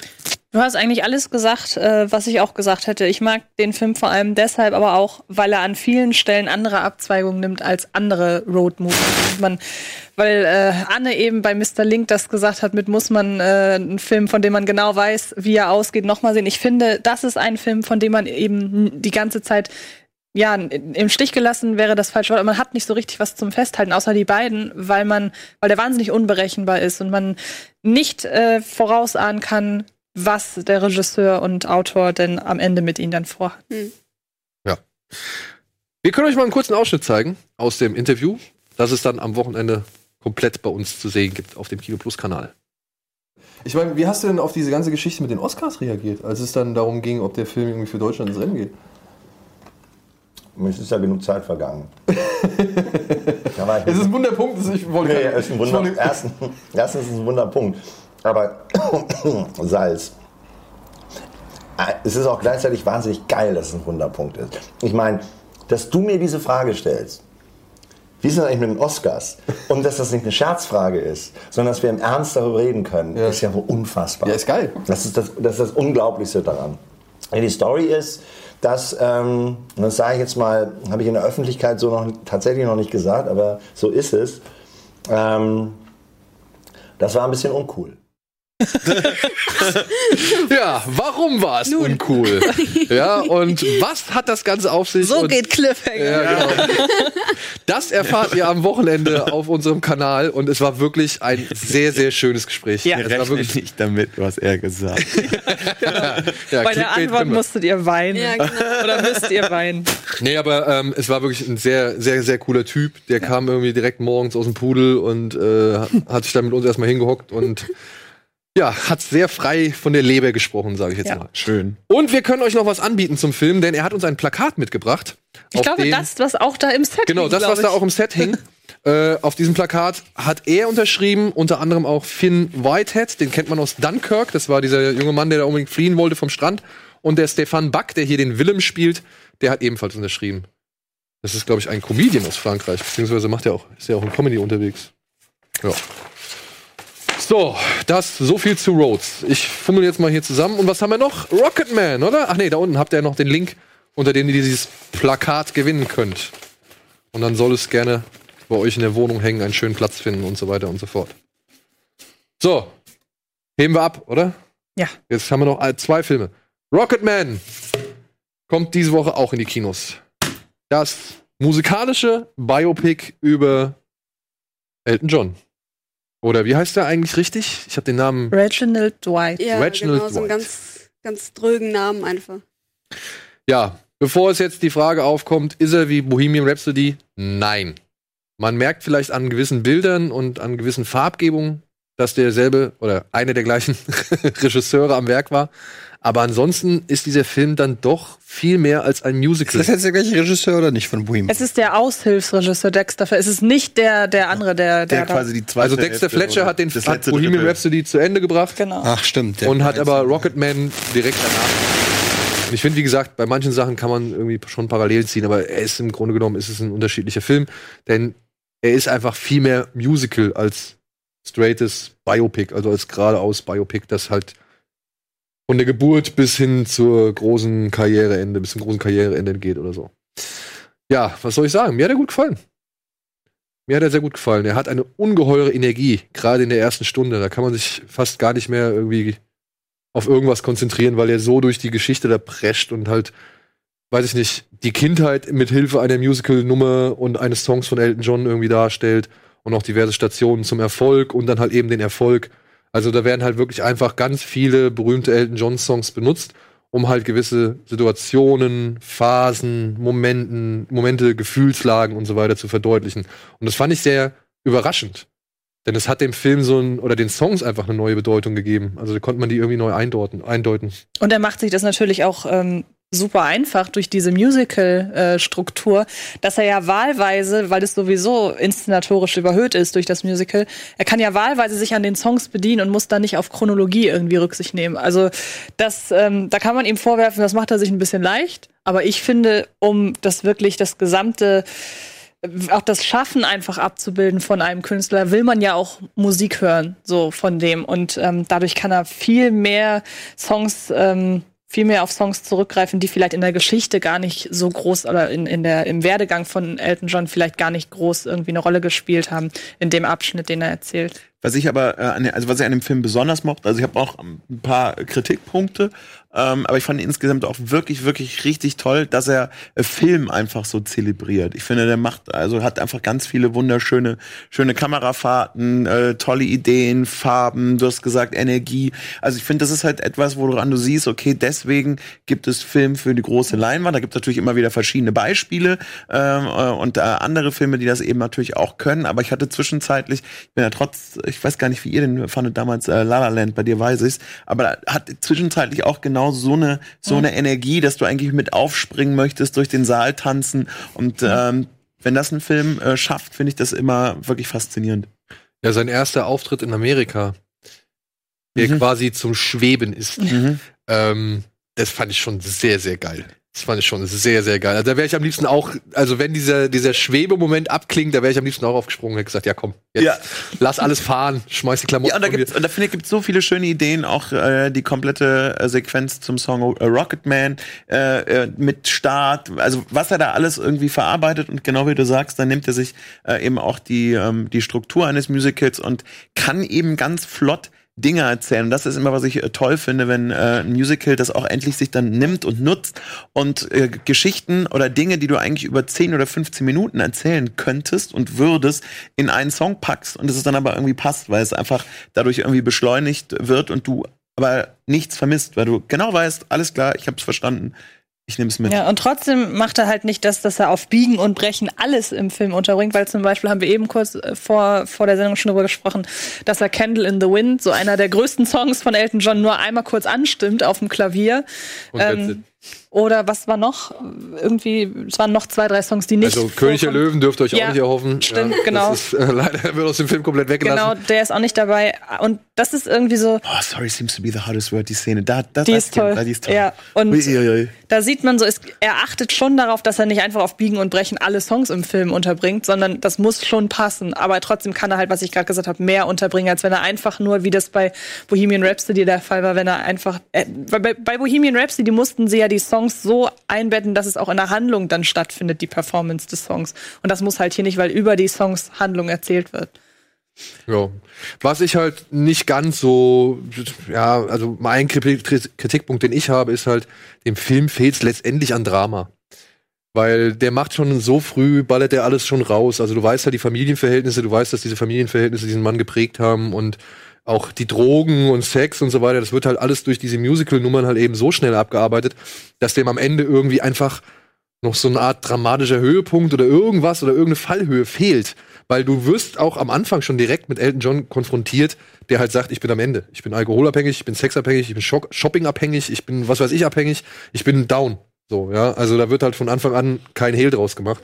Und dann hast du halt im letzten Drittel so, dann kommt halt noch eine Szene und noch eine Szene und noch eine Szene und die ziehen dann auch eher mehr so vorbei, als dass sie dich wirklich noch mal irgendwo catchen. Und, und das ist, äh, eigentlich hast du es jetzt schön, schön zusammengefasst, wie ich äh, versucht habe, teilweise Worte irgendwie dazu für zu finden, weil er hat mich verrückterweise ähm, emotional halt nicht so abgeholt, äh, wie die Geschichte es eigentlich äh, parat halten würde. Und das ist einmal eine, eine total gute Erklärung von dir. Gleichzeitig, weil er dann aber in seiner unkonventionellen Art und Weise im Kern, wie er die Geschichte erzählt, durchaus konventionell eben ist. Also äh, sowohl das Problem als auch wie jetzt irgendwie die Wege gehen, ist es jetzt nicht, dass du das Gefühl hast, okay, das ist jetzt äh, völlig anders, das ist Mhm. irgendwie völlig neu. Äh, muss er auch gar nicht, das sind wir auch wieder bei dem Thema von eben, ne? Muss ein Film alles irgendwie neu machen, aber äh, dadurch fällt es, es fällt stärker auf, dadurch, dass eben alle anderen Sachen unter die Art und Weise, die Stilistik so äh, heraussticht. Bei Bohemian Rhapsody war es ja so, du wusstest ja, wie es endet. Ne? Du weißt ja, wie die Geschichte von Freddie Mercury ist. Und ähm, der hat es halt geschafft, dass man so ein spektakuläres Ende hat. Der hat dieses Live-Aid-Konzert in einer Tour durchgezeigt und das war Gänsehaut, das war, ich wünschte, ich wäre dabei gewesen, ich wünschte, ich wäre schon geboren gewesen. So, und, und die Leute, die es halt damals gesehen haben, haben sich wahrscheinlich gedacht, geil. So, wie So. damals. Und war halt auch noch Ne? geschickt, auch wenn man, wenn es dann eben nicht ähm, Und sowas korrekt brauchst, war. genau, sowas brauchst du halt aber in einem, in einem Film, wo du halt schon weißt, okay, die Titanic geht unter. Oh, erzähl doch wie.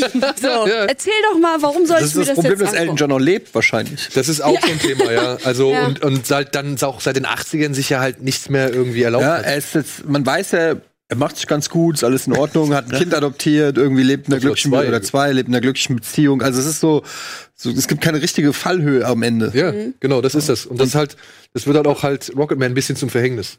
Ja, und äh, aber es ist halt und man kann aber trotzdem darüber hinwegsehen, sag ich mal, auch in Anbetracht der Leistung von Taron Oh ja. Egerton. Ja, weil der wirklich, der singt jeden Song selbst. Es hört sich nicht alles unbedingt an wie Elton John so, aber genau dadurch wird's eigentlich erst richtig charmant. Und auch wie er schauspielert, das ist Er sieht wirklich, ja auch nicht eins zu eins aus. Nein. Deswegen ja. aber wie er, wie er das macht, wie er das spielt, ist wirklich cool. Ja, äh, und dann aber auch die anderen Rollen, ne? Jamie Bell, ey, war top. Jamie Bell war richtig top. Richard Madden empfiehlt sich ein bisschen als der nächste Bond. Also äh, hat auf jeden Fall Sean Connery-Vibes aufgrund seines Akzents, der sehr krass ist. Das ist mir noch nie so krass aufgefallen wie Hast du nicht diesem Film. Bodyguard geguckt? Ja, aber da, da ging's noch so, wo ich Echt? gedacht habe, da ist es das, weil da war das Umfeld passender, weißt du? Weil hier sind's ja halt auch, sind's ja in Amerika und was weiß ich, und er kommt da halt ständig mit seinem breiten Schottisch.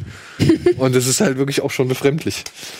Aber ja, Nee, insgesamt total, also super Ding, klitze, klitze kleine Abstriche, die man aber geht ins Kino, feiert Mu- Mucke, macht Bock.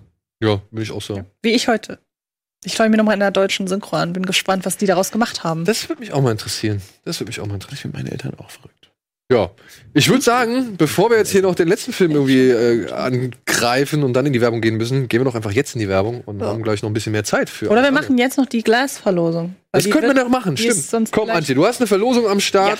Eine, würdest du mir die Sachen Ja, ja, einmal ich gebe dir die rüberreichen? Verlosung rüber. Weil die wirklich schön ist, wie ich finde. Denn hier im Rund kam Glass ja, soweit ich weiß, ganz gut an, ne? Ja. Wobei, ich glaube, es ist jetzt gerade geteilt. Dominik und ich fanden ihn geht so. Ich habe ihn nicht geguckt. Also, ich dachte, du warst dabei. Echt Okay? Entschuldigung.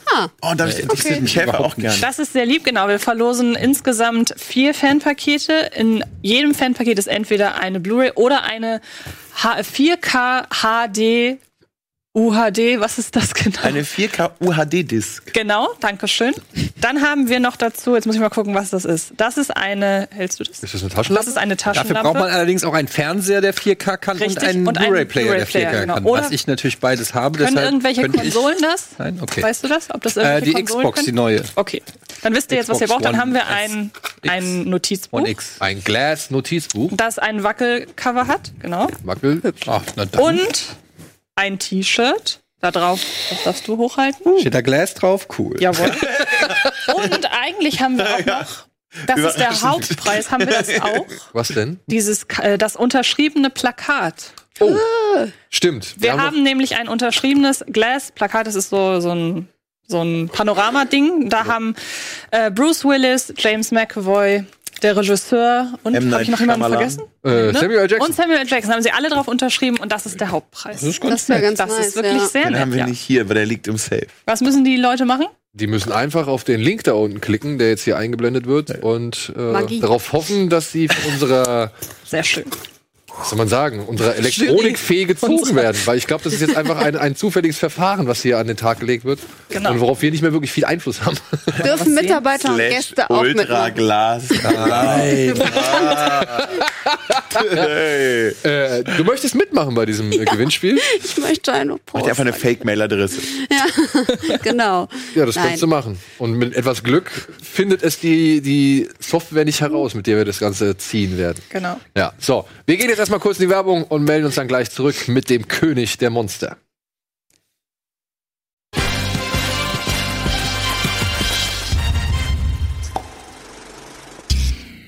So, und dann haben wir noch einen Film für diese Woche in dieser aktuellen Kino aus Plus Ausgabe, zu der ich euch herzlich willkommen heiße, zurück willkommen heiße. Übrig und den wollen wir jetzt besprechen. Godzilla King of the Monsters und komm Eddie, den hast du gesehen. Erzähl mal ein bisschen. Ja, den habe ich in Japan in Toho Studios gesehen, Leute. ja, Mann. Ja, Mann. Ähm, ja, ich bin ja, wie ihr wisst, nicht ganz so der mega Godzilla-Fan wie hier Was? alle. Sorry, ja. Ähm, ehrlich gesagt, ähm, ich habe einfach keine Verbindung. Mir geht Godzilla wirklich am Arsch vorbei. Äh, ich habe auch die ganzen alten Klasse habe ich nicht alle gesehen. Ich fand die immer schlechte Effekte und irgendwie alles auch so immer so ein bisschen peinlich. Äh, dann habe ich den hier von den Monsters-Typen gesehen. Den ersten, den fand ich strunzlangweilig und den zweiten habe ich gar nicht mehr geguckt. Das fängt gut an, ne? und den habe ich gesehen und den habe ich gemocht. Weil ähm, hat mich so ein bisschen, das soll jetzt wirklich positiv klingen, ähm, an Pacific Rim, als ich den damals im Kino gesehen habe, weil ich gedacht habe, okay, wenn du schon so einen Film machst mit so einer, eigentlich mit so bescheuerten Ideen, riesengroße Monster schlagen sich in der Stadt auf die Fresse, dann kommen wir nicht mit irgendwelchen spirituellen, anspruchsvoller Scheiße, sondern kommen wir mit geiler Monster-Action. Das ist das, was ich dann sehen will. Ähm, und das hat der Film einfach für mich abgeliefert und das ist das, und das hat er auf eine brachiale Art und Weise abgeliefert, die bis zum Ende, finde ich, ähm, spektakulär in Szene gesetzt war und einfach wirklich, ähm, super unterhaltsam war.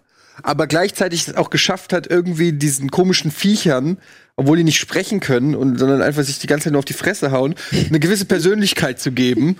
ähm, und äh, ja, es ist natürlich alles großer Quatsch, aber es ist Quatsch, der mir persönlich richtig Spaß gemacht hat, der auch nie, der immer, also der hat's nie zu sehr übertrieben mit One-Linern oder mit zu sehr, oh, meine Familie und weiß nicht, diese ganze Scheiße, die dann immer noch in solchen Blockbuster-Filmen mit reinmischt. Ähm, klar gibt's es auch so in Ansätzen, aber es ist nie so schlimm, ähm, wenn ich jetzt an War of the Worlds denke, Tom Cruise und seinem Sohn, solche Geschichten, wo du denkst, Alter, halt die Fresse, wir sind alle hier.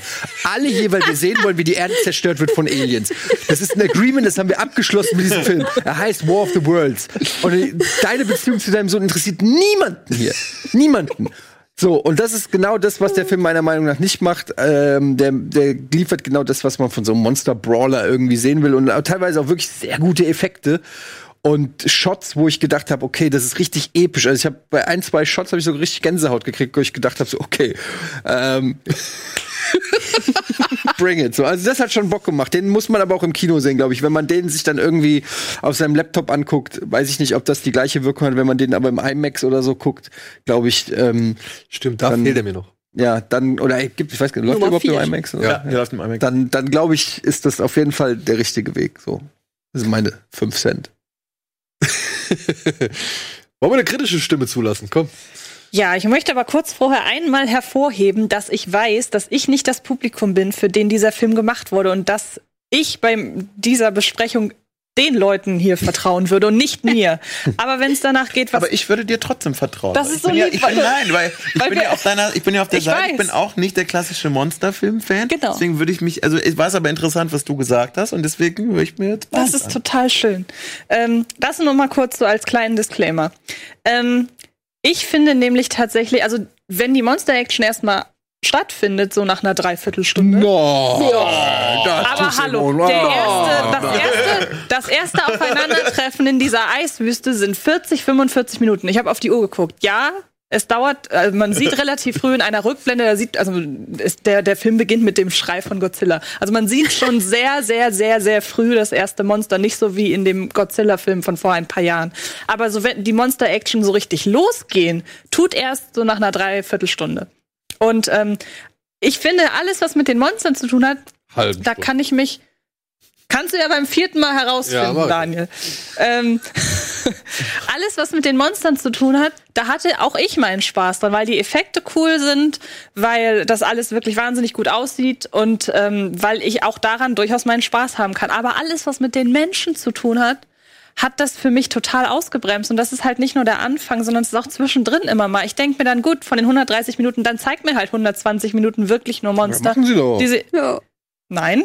Hey, es gibt ab und zu mal einen Schnitt. Du musst ja irgendwie auch Ja, zeigen, aber, dass, es- aber die machen den dass es Film. Leute gibt, die dabei draufgehen Ja, können. aber die machen den Film so total unnötig konfus, weil sie dann erzählen sie mal da von den Menschen und mal da von den Menschen und plötzlich sind die alle nicht mehr da, sondern da und das. Also der Film ist nicht komplex oder so von der, von der Story her, aber die ziehen den total unnötig konfus auf und das hat mich dann tatsächlich gestört. Keine Sorge, du hast Und- hier ein Backup. Also wenn da, wenn da jetzt was entgegenkommt. Das ist super. hier Das ist ist super. Ich bin jetzt auch total energiegeladen. Sehr gut.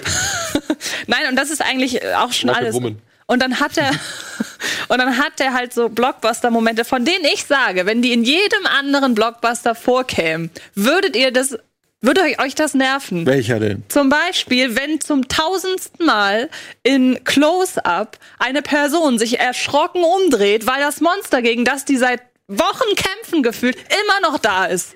Und davon hat er wirklich mehrere Aber Momente. wer verliert denn Godzilla aus den Augen? Ja, eben. Aber offenbar alle Figuren mindestens einmal in diesem Film. Und dann denke ich mir, ja, einmal kann so ein Blockbuster. Also ich gebe zu, ich bin zwischenzeitlich einmal kurz eingepennt. Das lag aber auch. das lag am Jetlag. Wir sind angekommen, wir mussten. na, Bestimmt nee, das in einer Szene, wo die. Menschen drin Das war bei. Pokémon bin ich eingepennt. Aber bei Godzilla auch kurz. Aber was ich eigentlich nur sagen will, ist, dann habe ich diese Szene verpasst, weil ich finde eigentlich, dass das exakt das ist, was der Film vermeidet. Da geht doch, im, ich meine, die letzte Stunde, sagen wir mal. Das ist da, wirklich nur Da ist doch eine Das Stunde lang stimmt. nur Fratzen geballert. Genau, das stimmt. Ja, aber was willst du denn? Der Film mehr? dauert aber 130 Minuten und nicht nur 60. ja gut, aber so ein bisschen. Äh, Und dann ziehen sie das Ganze halt leider auch noch so pseudowissenschaftlich aufmachen. Egal, der Film ist für Leute wie euch, nicht für Leute wie mich. Ich fand ihn für jemanden für den er den Film nicht gemacht hat, fand ich ihn immer noch solide, aber trotzdem hat mich sehr viel genervt und jetzt sage ich auch nichts mehr, weil jetzt dürft ihr was Aber sagen. ich habe, ich habe, aber. Äh, Hast du eine ich hab- kritische Nachfrage? Nein, ich, hab, genau, eine, ich hatte eine Frage. ähm, nein, weil ich, ich bin der Einzige in der Runde, der ihn noch nicht gesehen hat. Ich konnte die Pressevorführung nicht besuchen. Ich gehe heute Abend rein und werde auf jeden Fall dann twittern, ab exakt welche Sekunde das erste Mal. Finde ich nur fair für alle Okay, es geht um eine Szene, in der da jemand steht und da und dann. Sie Also ich, ich, ich habe das Gefühl, dass ich das dann, dass das hinkriege, dass ich auf fünf Sekunden Das- zurückrechnen kann. das ist cool. Ähm, nee, ähm, ich habe auch jetzt nur so ein bisschen gele äh, gelesen in ein paar Reviews und das ist ja wirklich, das ist ja alles von meisterhaft, mittelmäßig bis Katastrophe, irgendwie alles dabei. Ähm, wenn ihr jetzt sagt, du sagst, diese, diese, diese Geschichte ist jetzt nicht so wirklich, also die Figuren, es wird nicht so vordergründig irgendwie erzählt, sondern irgendwie beiseite geschoben, ist es dann trotzdem, hast du das Gefühl, dass es komplett austauschbar ist, beziehungsweise dass man es dann gar nicht die menschlichen hätte, Figuren oder? auf jeden Fall. Wie, wie, wie, wie würdest du das sagen? Einfach nur von, von, von nicht ganz im Woo, Godzilla, der Kampf ist geil. Also die, die, die Effekte, habt ihr gesagt, sind ja. Mhm. Ich bin hier gerade voll, voll der Mediator. ähm, die Effekte sagt, findet ihr, glaube ich, alle gut, ne? Ja. Aber das Menschliche kannst du das nachvollziehen, dass man sagt, ja, okay, das ist jetzt nicht zu 150 Prozent, äh, das hätte man besser machen können, aber dafür ist halt alles, was mit Monster zu tun hat, fantastisch. Das Menschliche, also diese emotionale, diesen emotionalen Anker, der durch ähm, das Familienschicksal, sag ich mal, von Kyle Chandler, Millie Bobby Brown und Vera Farmiga versucht wird zu erzeugen, das reicht in meinen Augen. Es ist nicht stark, es ist einfach da, weil es da sein muss, weil irgendwie der Zuschauer ja auch irgendwo mit irgendwas connecten muss, ja, und ich kann aber nur sagen, als jemand, der die ganzen alten Filme kennt, ja, ob es jetzt Showa, Heisei oder Millennium-Ära ist, ähm, ist das vollkommen egal. Ja, es ist vollkommen egal, wie in jedem anderen japanischen Kaiju-Film das menschliche Schicksal von all diesen Figuren, die da auftauchen, vollkommen Latte ist. Und das habe ich jetzt tatsächlich von Kritiken oder, oder so aus Kritiken genommen, von denen ich den Eindruck hatte, die sind, die haben auch einen Hintergrundwissen zu dem Ganzen, dass der Film sehr, also dass der Film auch Leuten gefallen dürfte, die normalerweise eher die japanischen Filme mögen. Das ist der erste diesen japanischen Film gerecht werdende Godzilla-Blockbuster aus äh, eben nicht äh, Japan, sondern eben aus, äh, aus, den, aus der Okay. Also, das sage ich halt auch. Es ist für mich der japanischste US-Godzilla, den wir bisher zu sehen gekriegt haben. Ja, und Aber ist doch eigentlich, also wenn ich jetzt mal, mir fällt nämlich jetzt gerade die Story wieder ein. Es ist ja so, dass, das, dass der Sohn gestorben ist beim Vorgänger. Ne? Und der Film fängt ja quasi dann, dass die Familie daran auch so ein Stück weit kaputt gegangen ist. Die Eltern sind nicht mehr zusammen. Die Mutter lebt mit der Tochter irgendwie im Labor, mehr oder weniger. Und die Mutter versucht irgendwie äh, irgendeine Maschine zu erfinden oder so. Und ist so ein bisschen obsessiv unterwegs, seitdem das Kind verloren ist. Und so, das ist ja erstmal so die Prämisse, die die ja gar nicht so schlecht ist, äh, sag ich Mal mal. Ja, von mir? Ja, heute. Zweite Mal Prämisse? Ja, heute schon mal. Oh, dann hast du direkt hier. Das war bei, bei, bei Buxmark. Aber ich dachte mir, mach jetzt nicht den Klugscheißer, aber wenn ich es jetzt gerade schon mal zückst.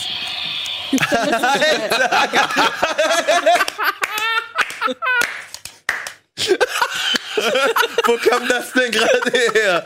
Also ich bin doch wirklich nicht der Einzige, der da komische Assoziationen hat. Ja. Wo wir Also mal- Blowjobs werden. Ja, aber komm mal. So schließt sich der Kreis hier. Das ist ja nun wirklich.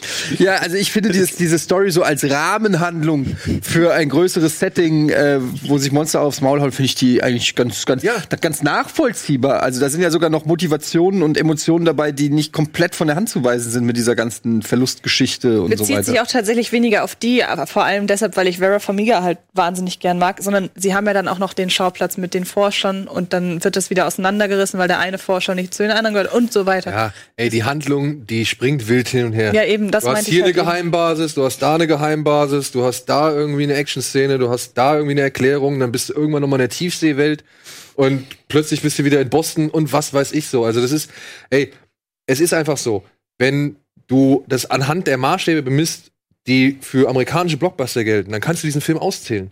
Ja, dann kannst du den Film wirklich niedermachen und atomisieren in seine Kleinteile und was weiß ich. Aber auf was stützen wir uns hier? Das ist halt die Frage. Auf was berufen, beruft sich dieser Film? Welche, wie sagt man so schön, Lore? Lore? Ja, Lore. Lore. Ja, welche Lore liegt hier zugrunde? Das ist nun mal genau das, was früher in Japan jedes zweite Jahr rausgekommen, spätestens jedes zweite Jahr rausgekommen ist. Menschen in Gummianzügen hauen sich in irgendwelchen Pappkulissen auf die Fresse und irgendwo laufen unten ein paar Menschen rum, die halt noch irgendwie erklären müssen, warum das auch so ist. Weil irgendeine außerirdische Rasse auf die Erde gekommen ist und jetzt diese Monster erweckt, weil die Umwelt sich irgendwie rächt, weil Wissenschaftler irgendwas gekreuzt haben, was sie nicht hätten kreuzen dürfen und so weiter und so fort. Also diese Geschichten waren immer Banane. Und die Geschichte ist auch Banane von Godzilla, King of the Monsters. Also ein Lowbrainer, eher drei Bier mitnehmen, Spaß haben. wenn Es ist halt eigentlich, eigentlich, ich verstehe Godzilla ja immer noch als Trash-Film. Es ist halt, es ist halt ein hochwertiger Trash-Film, wenn du so willst. Also halt, naja, teuer produzierter äh, Trash, aber du kannst ja, du kannst nicht ehrlich an so ein, ich kann nicht da die gleiche, also das Schlimme ist ja, wenn Filme, die wirklich scheiße sind, sich irgendwie dann selber ernst, so Suicide Squad oder so, wo, wo du einfach das Gefühl hast, die verkaufen mich für blöd. Aber bei Godzilla ist es ja nicht so. Bei Godzilla sagt ja nicht so, ja, glaub doch mal, dass es eine riesengroße Motte gibt. Also weißt du, es ist einfach, was soll ich denn da sagen? Es ist einfach totaler Schwachsinn. Und entweder ich kann mich darauf einlassen, dass jetzt eine Motte gegen, äh, weiß ich, einen dreiköpfigen Drachen kämpft, oder nicht. Aber ich kann nicht da reingehen und sagen, äh, was ist denn das jetzt für ein Quatsch? Also, äh, so. Also, oder da müssten aber jetzt ganz schön viele bei sterben, wenn der über die Stadt läuft. Ja. okay. Also. Anne, komm, sag auch noch mal was. Ja, also ich würde sagen, wenn man halt die ganzen alten Filme kennt, wenn man ein richtiger, richtiger Hardcore-Godzilla-Fan ist, so wie ich zum Beispiel, dann ist der Film einfach nur Liebe. Ja. So. Es ist einfach nur Liebe, weil da war jemand Was hast du dran, das denn aufgekriegt? der dem war, du musst die Beine so wegklappen. Ähm, anders nach vorne. Es klang auch kurzzeitig. Dem war halt ähm, diese Lore, wie gesagt, nicht egal. So, da Nee. sind Kleinigkeiten drin, die fallen dir nur als Godzilla-Fan auf. Der Soundtrack zum Beispiel, Ey, das ist so unfassbar genial. Krieg ich jetzt Gänsehaut. Ähm, die greifen die Zwillingsgeschichte auf von den äh, die Cosmo-Zwillinge Mothra von den. Mosra, äh, genau. Die greifen die Herkunft von Ghidorah auf, was ich noch gehofft hatte, weil am Anfang heißt es ja, ja, es gibt so und so viele Monster, die sind ja alle im ewigen Eis und was weiß ich wo eingeschlossen und ich wusste halt die ganze Zeit, Ghidorah kommt eigentlich aus dem Weltall. So in einer Version. Es gibt ja tausend Geschichten quasi. Wir werden In, in einer anderen ist er zum Beispiel japanischer Schutzgeist. So, da kommt er nicht aus dem Weltraum. So, aber da waren so viele Kleinigkeiten Der anderen drin. Arbeiter bei Starbucks. Genau. Und vergisst seinen Becher bei Game of Thrones. Ja. So, und, aber da sind so viele kleine, winzige Teile drin, worüber man Das war sich, jetzt keine Absicht. worüber man sich halt einfach freut, wenn man, wenn man die ganzen Hintergrundgeschichten kennt. Und dann aber gleichzeitig diese Moderne drin hat, diese CGI-Sachen, weil ich habe so einen Godzilla-Film hab ich noch nie gesehen. Nee. Alter Schwede. Und es ist schon richtig geil, wenn die sich da hart auf die Fresse hauen. Also Oder muss man halt schon sich sagen. Durch irgendwelche Hochhäuser durchdrücken. Das- Aber wenn man, wenn man damit jetzt nicht so, ich bin immer noch in der Mediator-Situation, weil ich ihn selber noch nicht gesehen habe.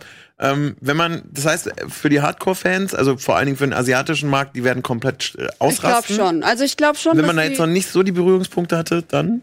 dann, äh, be beziehungsweise dann stell dich drauf ein. Gefällt dir Pacif Pacific Rim? Hast du Paci- bei Pacific Rim die Physik dieser Mega-Roboter in Frage gestellt, den findest du Schwerpunkt? CGI irgendwie? geil. Oder vielleicht eher noch rückblickend die letzten beiden Filme, weil ich muss dazu sagen, ich mochte den letzten Godzilla-Film sehr gerne. Ich, Den ersten. was der er, genau, Ja. was der erste war, 2014 überhaupt oder der erste Godzilla-Film, den ich je gesehen habe. Und ich mochte das Konzept, das ja viele andere gar nicht mögen, dass man dem die. Echse, dass man die Echse so spät erst Ja. sieht. Und ich fand, dadurch hat sich eine großartige Spannung aus dem Ganzen ergeben. Kong dagegen fand ich grauenvoll, da sind wir uns ja einig. Und ich finde, der Film ist für mich persönlich sowas dazwischen. Also er sieht tausendmal besser aus als Kong, was ja das, unser das Haupt. wird, genau, das, das würde mir schon mal, also das ist für mich ein Punkt, der mir schon mal, schon mal viel geben würde, wenn ich das Gefühl habe, Ja. uh, das sieht gut aus. Das tut es auf jeden Fall. Also Kong äh, Skull Island meinte. Genau, Den fand ja. ich auch nicht so geil. fand ich, gra den fand ich grau. Ich, ja, ich auch. ich fand den so grauenhaft und fand, fand den auch optisch halt einfach so, so unfassbar fies und äh, Greenscreen-Party. Ich fand den schon, also ich fand den trashig unterhaltsam halt, ne? Aber, Also, ich hab, aber so, dann, aber dann kann ich ja mit einer, mit einer. aber da war die Action noch nicht so geil. Bei dem ist einfach die, Und Action, da ist Action-Szenen halt sind einfach viel, viel geiler. Action und auch wirklich, quasi. also wenn er dann halt so mal kurz so kleinere Perspektiven zeigt, zum Beispiel aus dem Inneren eines Kampfjets oder den Kampfjets, die Kamera auf das, das Glaskuppeldach von dem, von dem Kampfjet setzt und so weiter. Das ist dann auch so, wo ich dann sage, ey, Michael Doherty, Hut ab, wirklich Respekt. Das sind dann halt so visuelle Spielereien, die dann an Shin Godzilla, einen der letzten japanischen Godzilla-Filme erinnern, wo ich halt sage, boah, geil. Ja, wenn du halt irgendwelche Sachen liest oder halt Namen hörst, die in dem Film genannt werden und gesagt werden, so, Mhm. dann sage ich auch, Alter, boah, Hammer. darauf hast du noch geachtet. Richtig cool, ja. Und dann gibt's halt auch, dann gibt's diesen Kitsch und dann gibt's diesen Pathos. Es gibt zum Beispiel in den alten Godzilla-Filmen, da gibt's zwei, drei Momente. Es gibt einen ziemlich schönen Moment, da steht eine Familie auf dem Dach ihres Hauses, glaube ich, und guckt sich an, wie Godzilla einmal so ein rundum 360 Grad Feuer entfacht. Und der Vater sagt noch so, ja, Godzilla ist jetzt ein Teil von uns, in jedem von uns steckt etwas Godzilla. Ist eine ultra kitschige Szene.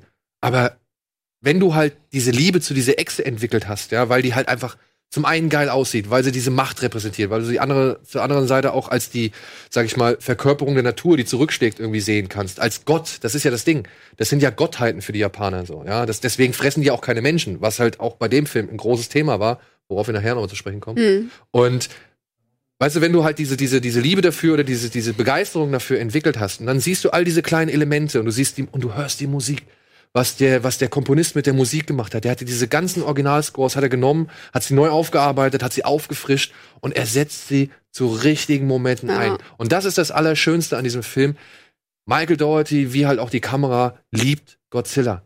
Du siehst so viele Momente, in denen Godzilla so majestätisch, wie es halt eben sein soll, genau wie es die Japaner früher gemacht haben, in Szene gesetzt wird. Und das sind die Momente, wo ich halt als Fan davor sitze und sage, wow, ich bin jetzt wieder zwölf oder noch jünger und, und erinnere mich an die Zeit zurück, an denen für mich das alles großartig und fantastisch war. Ey, vielleicht ist total gut, dass ich erst das höre und ihn dann schaue, um einfach eine, eine, eine andere Perspektive drauf, äh, drauf zu bekommen. Und- bei, bei den Trailern war es echt, da saß ich, weil da siehst du ja auch nicht so sonderlich, sonderlich viel. Äh, saß ich halt, dachte mir, ja, okay, es geht mir so am Arsch vorbei. Aber also ich gucke ihn natürlich, alleine aus äh, der Verpflichtung, aber ist gut zu wissen. Ja, also ich sag auch, Ehrlich. der Film hat eine spitze Ziel, spitzere Zielgruppe als Avengers, sage ich jetzt mal, ja. Aber ich muss halt sagen, als langjähriger Fan, das ist das, was ich sehen wollte. Und der Film gibt mir das, was ich sehen will. Und dann kann ich mich darüber nicht beschweren, sondern dann freue ich mich darüber. Dann kriege ich Gänsehaut, ja. Und dann gehe ich aus diesem Film raus und gehe halt noch zwei weitere Mal rein. und ich werde mir noch, also wenn ich irgendwo die Gelegenheit habe noch, ich werde mir noch mal auf der einen Ich werde den mindestens noch zweimal gucken. ja. ja gut, ich habe jetzt halt schon dreimal gesehen. und ja, ey, natürlich spielt bei mir auch hinzu, wir haben den in Toho gesehen. Ja, also wirklich da, wo halt alles seinen Anfang nahm. So. Und das war für mich natürlich noch mal ein Doppel der Flash. So. Aber ich habe mir jetzt halt, wie gesagt, einmal gesehen, da durfte ich noch zwei Monate lang nicht drüber reden. Ich habe ihn einmal jetzt in Toho gesehen und einmal normal im Kino. Und jedes Mal an den gleichen Stellen hatte ich immer die gleiche Gänsehaut und immer die gleiche Begeisterung. Und dementsprechend ist das mein momentaner Sommer-Blockbuster. So. Und ich würde mal behaupten, dass bei den drei verschiedenen Vorstellungen der Euphoriegehalt um dich herum auch jedes Mal sehr unterschiedlich war. Ja, das stimmt. Aber ich kann auch wirklich alle Punkte, die Antje gesagt hat, ich kann die nachvollziehen, ich kann die verstehen. Wenn man damit gar nichts anfangen kann, dann sollte man da auch nicht reingehen. Aber ich sage ja genauso gut, also was ich zu dir eben oder zu euch eben meinte, dass es einige Dinge gibt, die würdet ihr bei anderen Blockbustern nicht mehr. Völlig. Das ist ja bei mir, ich, es gibt, ich könnte auch Sachen, auch Filme nennen, wo ich sage, den verzeih ich Dinge eher, einfach weil mir die, die Reihe so am Herzen liegt oder die, das Thema so am Genau. Herzen liegt. Ja, so, oder also ich kann dich das halt mitkriegt. Das, Genau, das ist also ich dann Liebe, wie ihr Eben, sagt. also ich ja. kann das halt voll verstehen. Und wie gesagt, ich fand ihn, bitte, bitte, legt mir das nicht, also ich fand ihn ja nicht scheiße. Ich fand ihn halt nur, nur solide. Und das ist ja immer noch für einen Film, von dem ich, wo man bedenkt, ich fand Kong halt ultra kacke. Das war für mich einer der schlimmsten Filme in dem Jahr damals. Ja, Für mich auch. Ähm, dafür ist das halt eine wahnsinnige Steigerung. Also Der ist für mich viel, viel eher an dem Godzilla von 2014 als an einem Kong dran. Ja. Und das finde ich insofern auch wieder, ich meine, über Kong kann man sich streiten, aber ich finde es halt irgendwie dann schon wieder cool, dass du sagst, du fandst ihn immer noch solide, obwohl du mit der Sache eigentlich gar nichts Ja. zu tun hast, ja. Und mehr, ich bin gespannt, aber das war, hilft mir auf jeden Fall jetzt für einfach als äh, eigene Einschätzung, selbst wenn ich da sitze und sage, was ist das denn? Nein, das ist kommt das alte dieser Japaner. Und ich meine, es Das gab ist gerade Liebe. Und ich, meine, und ich meine, es gab in der Presseverführung, soweit ich das beobachtet habe, auch ein, zwei Leute, die sind einfach gegangen. Also die Ja, haben ja. das so wirklich gar nicht an sich rangelassen. ja. Wir waren aber, ja, wie ihr schon gehört habt, äh, in Japan. Und das war Teil unserer Reise. Und wir haben euch hier noch mal einen kleinen Teaser mitgebracht von unserem doch recht langen, ich glaube 35 Minuten langen Reisebericht, der dann auch am Wochenende erscheinen wird. Aber hier seht ihr erstmal eine kurze kleine, ja, einen, einen kleinen Ausschnitt daraus. Achtung, Fortsetzungshumor. Ah, Tokio. Stadt der Superlative. Das New York für Nerds oder Fortgeschrittene. Ausflugsziel Nummer 1 für alle Kaijus dieser Welt. Immer noch bunt, voll und irgendwie schräg. Aber auch so faszinierend, dass wir noch einen zweiten Reisebericht hinterher schieben. Immerhin haben wir noch nicht mal an der Oberfläche gekratzt. Und ein weiteres Date mit dem König der Monster.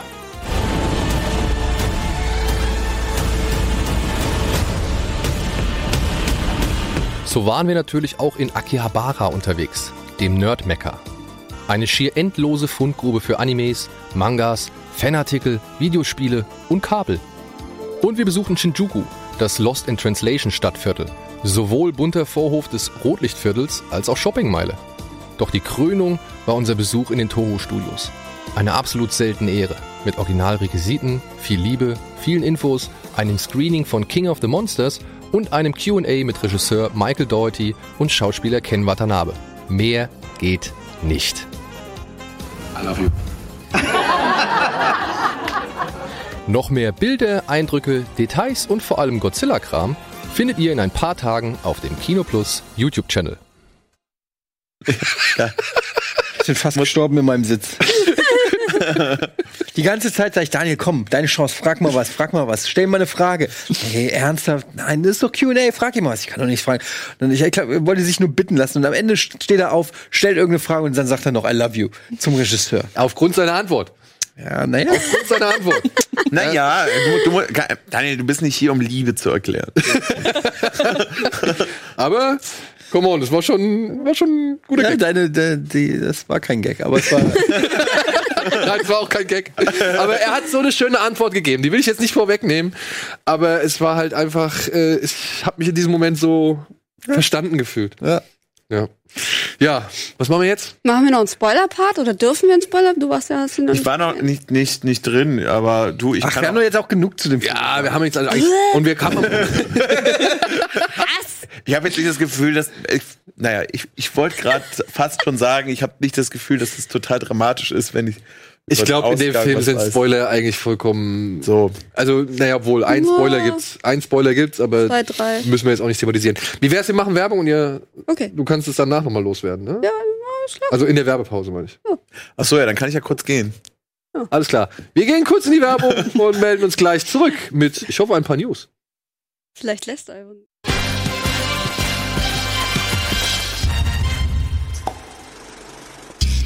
Hallo, meine lieben Freunde der gepflegten Pluderhose. Herzlich willkommen zu der weiteren Ausgabe Kino Plus. Wir haben die Kinostarts der Woche abgearbeitet und jetzt haben wir noch ein paar News, würde ich sagen. Komm, die will ich besprechen.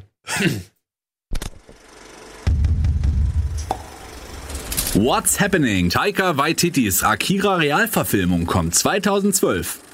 Bestätigt, ein weibliches John Wick Spin-off namens Ballerina kommt. Glückwunsch, Parasite wird in Cannes zum besten Film gekürt. Glückwunsch, Ridley Scott dreht einen neuen Alien-Film.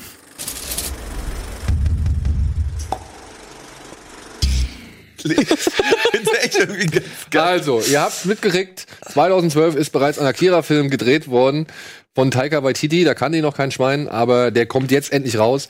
Ja, okay, wir müssen Fehler korrigieren. Nein, 2021 soll dieser Film natürlich kommen. Es tut mir sehr leid, dass sich dieser Fehler eingeschlichen hat. Dann muss ich Ben nochmal auf die Pfoten hauen. Ich schätze, dass aus dem 2021, was auf dem Zettel stand, ein Zahlensprung war, sodass die 1 und die 2 vertauscht waren. Und aus der 21 eine 12 war. Und Ben liest einfach alles ab. Dem ist einfach alles scheißegal. Wenn da 2012 steht, dann liest er 2012 ab. Auch wenn es keinen Sinn macht. Genau, genau. So wie Ron Burgundy.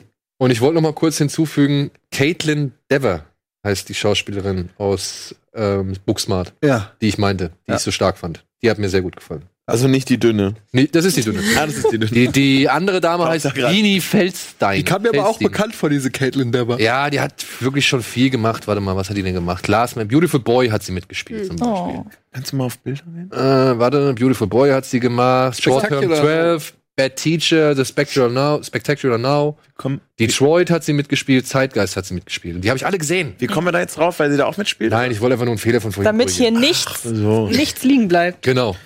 Ja, weil sonst darf ich mir wieder in den Kommentaren. Sonst äh, sagt einer, Daniel, du hast keine Ahnung, und dann schläft er wieder eine Woche nicht. Genau. Ja, du, du, was bezüglich Kommentare brauche ich mich hier nicht äußern. Also, Taika Waititi, Akira, also wir sind uns natürlich alle einig, dass ein Akira-Realverfilmung äh, geil wäre. Allerdings muss man natürlich schon die Frage stellen, ob Taika Waititi der Richtige ist. Ich meine, rein optisch glaube ich schon, dass er so visuell so fremde Welten kann er sicherlich ganz gut umsetzen und hat da, glaube ich, auch die nötige Fantasie. Allerdings äh, fehlt mir noch der Beweis für seine Ernsthaftigkeit.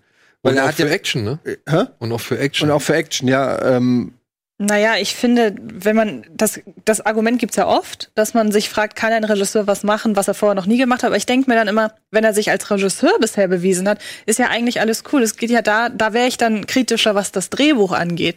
Wenn man mir eine Geschichte von jemandem oder wenn mir jemand ein Drehbuch schreiben soll zu einer ernsten Geschichte, der bisher nur Komödien geschrieben hat. Ich finde das eher beim, beim Drehbuch schwieriger. Und das, aber das Drehbuch existiert ja quasi schon. Also da kannst du ja wen, also da ist ja weniger. Aber dann glaube ich kaum, dass Nee. Taika Waititi so jemand ist, der halt sagt, ich habe bisher Komödien gemacht und in diesem Film müssen auch alle zehn Minuten gute Gags. so hat er es aber exakt bei Thor gemacht halt. Ne? Na, aber da passt, da, da passt es ja. Ich glaube, was? Thor war doch bis dahin keine Witzfigur. und Nee, er hat auch aus einer Witzfigur gemacht. Eine reine Comedy hat er aus Thor gemacht. ja, aber ich finde, dass die Figur von Thor durchaus, zumindest wie sie es in Ragnarök gezeigt Ich mag den Film auch nicht, aber ich konnte verstehen, dass man es so aufziehen kann, wie er es gemacht hat. Weil es ja viel Ja klar, Charme hatte aber von das ist halt- Guardians und Das so. meine ich ja aber gerade. Wenn Tika Waititi etwas interpretiert, dann interpretiert er es komisch. Naja, aber er hat ja offenbar ein komisches Drehbuch gekriegt. Das er aber selbst, glaube ich, mitgeschrieben hat. Ne? Also, Hm. naja, Ja. also ich weiß Ich nicht. bleib trotzdem bei dem, Also, was ich gesagt habe. Pass auf, das, aber jetzt, um mal ein Gegenbeispiel zu bringen. Ich finde halt, Akira, das war damals ein Film, als wir den zum ersten Mal gesehen haben, der hat uns weggeflasht, weil das waren Zeichnungen und, und Szenen und, und Sequenzen und Bilder, die man halt einfach vorher noch nicht gesehen hatte. Das war halt detailliert en masse, es war gewalttätig, es war, ja, es war ein Flash. Du, ja, es war einfach, es sah so gut aus und es war so eine, so eine Welt, die du noch nie irgendwie in dieser Form hast präsentiert se- gesehen, so, ja. Und da muss ich sagen, da brauche ich einen Regisseur oder da habe ich halt bei wen anderen Regisseuren weniger, sag ich mal, Bedenken, wenn ich weiß oder wenn ich höre, die würden diesen Film angehen. Zum Beispiel, damals, als es hieß, Villeneuve wird Blade Runner neu inszenieren. Da habe ich mir gedacht, hm, oh je, was könnte das werden? Wird das jetzt irgendwie nur ein Abklatsch von dem, was wir schon mal gesehen haben? Was oder hat er damals noch gemacht? Hat er Arrival gemacht? Arrival. Enemy? Prisoner. Prisoner und, und die Frau, die singt. Ähm, und das waren ja alles saugeile Filme und so weiter, aber ich dachte mir nur so, okay, du hast bei Blade Runner auch eine gewisse Bildästhetik und, und Designästhetik, die musst du irgendwie auf das neue Jahrtausend übertragen können, weil die Leute haben das schon gesehen, die kennen das seit den 80ern, wie das aussieht und das wurde schon zigtausend Mal irgendwie kopiert und so weiter. Und ich finde halt, Villeneuve hat es geschafft mit Blade Runner 2049 einen Film zu, äh, zu inszenieren, der dich halt auch visuell so einfach wirklich nochmal von den Socken gehauen hat. Ja, der halt einfach saugeil aussah, der halt wirklich in, in diesen Bildern, in denen du dich verlieren wolltest. Und da sehe ich momentan bei Taika Waititi noch nicht die Vision. Hm. Weißt du? Ja, Ja, gut, das ist natürlich auch ein bisschen früh noch. Ja, klar. ja, also genau. man weiß ja nicht, ich finde einfach nur, ähm, ich will einfach nicht, dass daraus irgendwie Eine Comedy wird. eine Comedy wird, weil Ja. ich finde, Akira ist ein sehr beklemmender Film, sehr bedrückend, eine total düstere Atmosphäre, die mir schon als Kind irgendwie auch immer so ein Unbehagen bereitet hat. Und ähm, da frage ich mich einfach nur, ob er das kann. Ich finde, dass es ein sehr talentierter Typ ist Auf und, jeden Fall. und, und äh, auch ein unfassbares Gespür für Comedy-Timing und so weiter hat. Ja, also vielleicht mit der Beste, den es zurzeit gibt. Aber das heißt nicht automatisch, dass ich sehe, dass das ein Match ist. So. Und da bin ich einfach nur Warten. skeptisch, ja. Aber vielleicht gab, gab ja schon öfters, ne, dass die Leute, die lustig waren, konnten. Also ich finde immer, dass Leute, die lustig können, besser im ernsten Fach äh, unterwegs sein können als Ganz umgekehrt. andersrum, Ey. ja, stimmt. Gegenbeispiel, Peter Jackson, oder beziehungsweise befürwortendes Beispiel. Peter Jackson hat am Anfang Puppen in Hinterzimmern ficken lassen und irgendwelche Monsterratten auf die Menschheit losgelassen, dass eine Zombie-Seuche existiert und so weiter. Und, und weiß ich nicht, irgendwelche Außerirdischen die Hirne auslöffeln lassen und so, ja. Und der hat dann Herr der Ringe, sag ich mal, auf ein neues Kino-Level gehoben, so.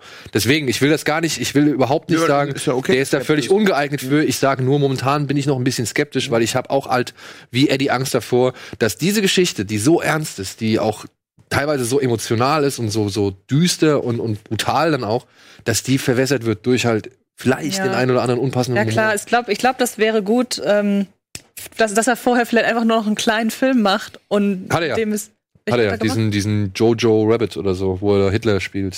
Kommt der vorher Der raus? kommt vorher Dann raus, ist ja. das ja vielleicht so ein, schon so ein Test, Ja, ja. wo man dann gucken kann, was er gemacht hat. Und was ich auch cool finde, was er schon gesagt hat, er möchte sich eigentlich doch sehr stark an der Originalvorlage orientieren, weil da muss man auch noch mal trennen. Für Comics. An den Comics. Also weil die zwischen Comics und den, also oder zwischen den Büchern und den Mangas und dem Film, da besteht ja auch ein großer Unterschied. Ja, weil der Film, der hört ja eigentlich auf, wenn die Bücher noch mindestens, keine Ahnung, 28 Bände weitergehen.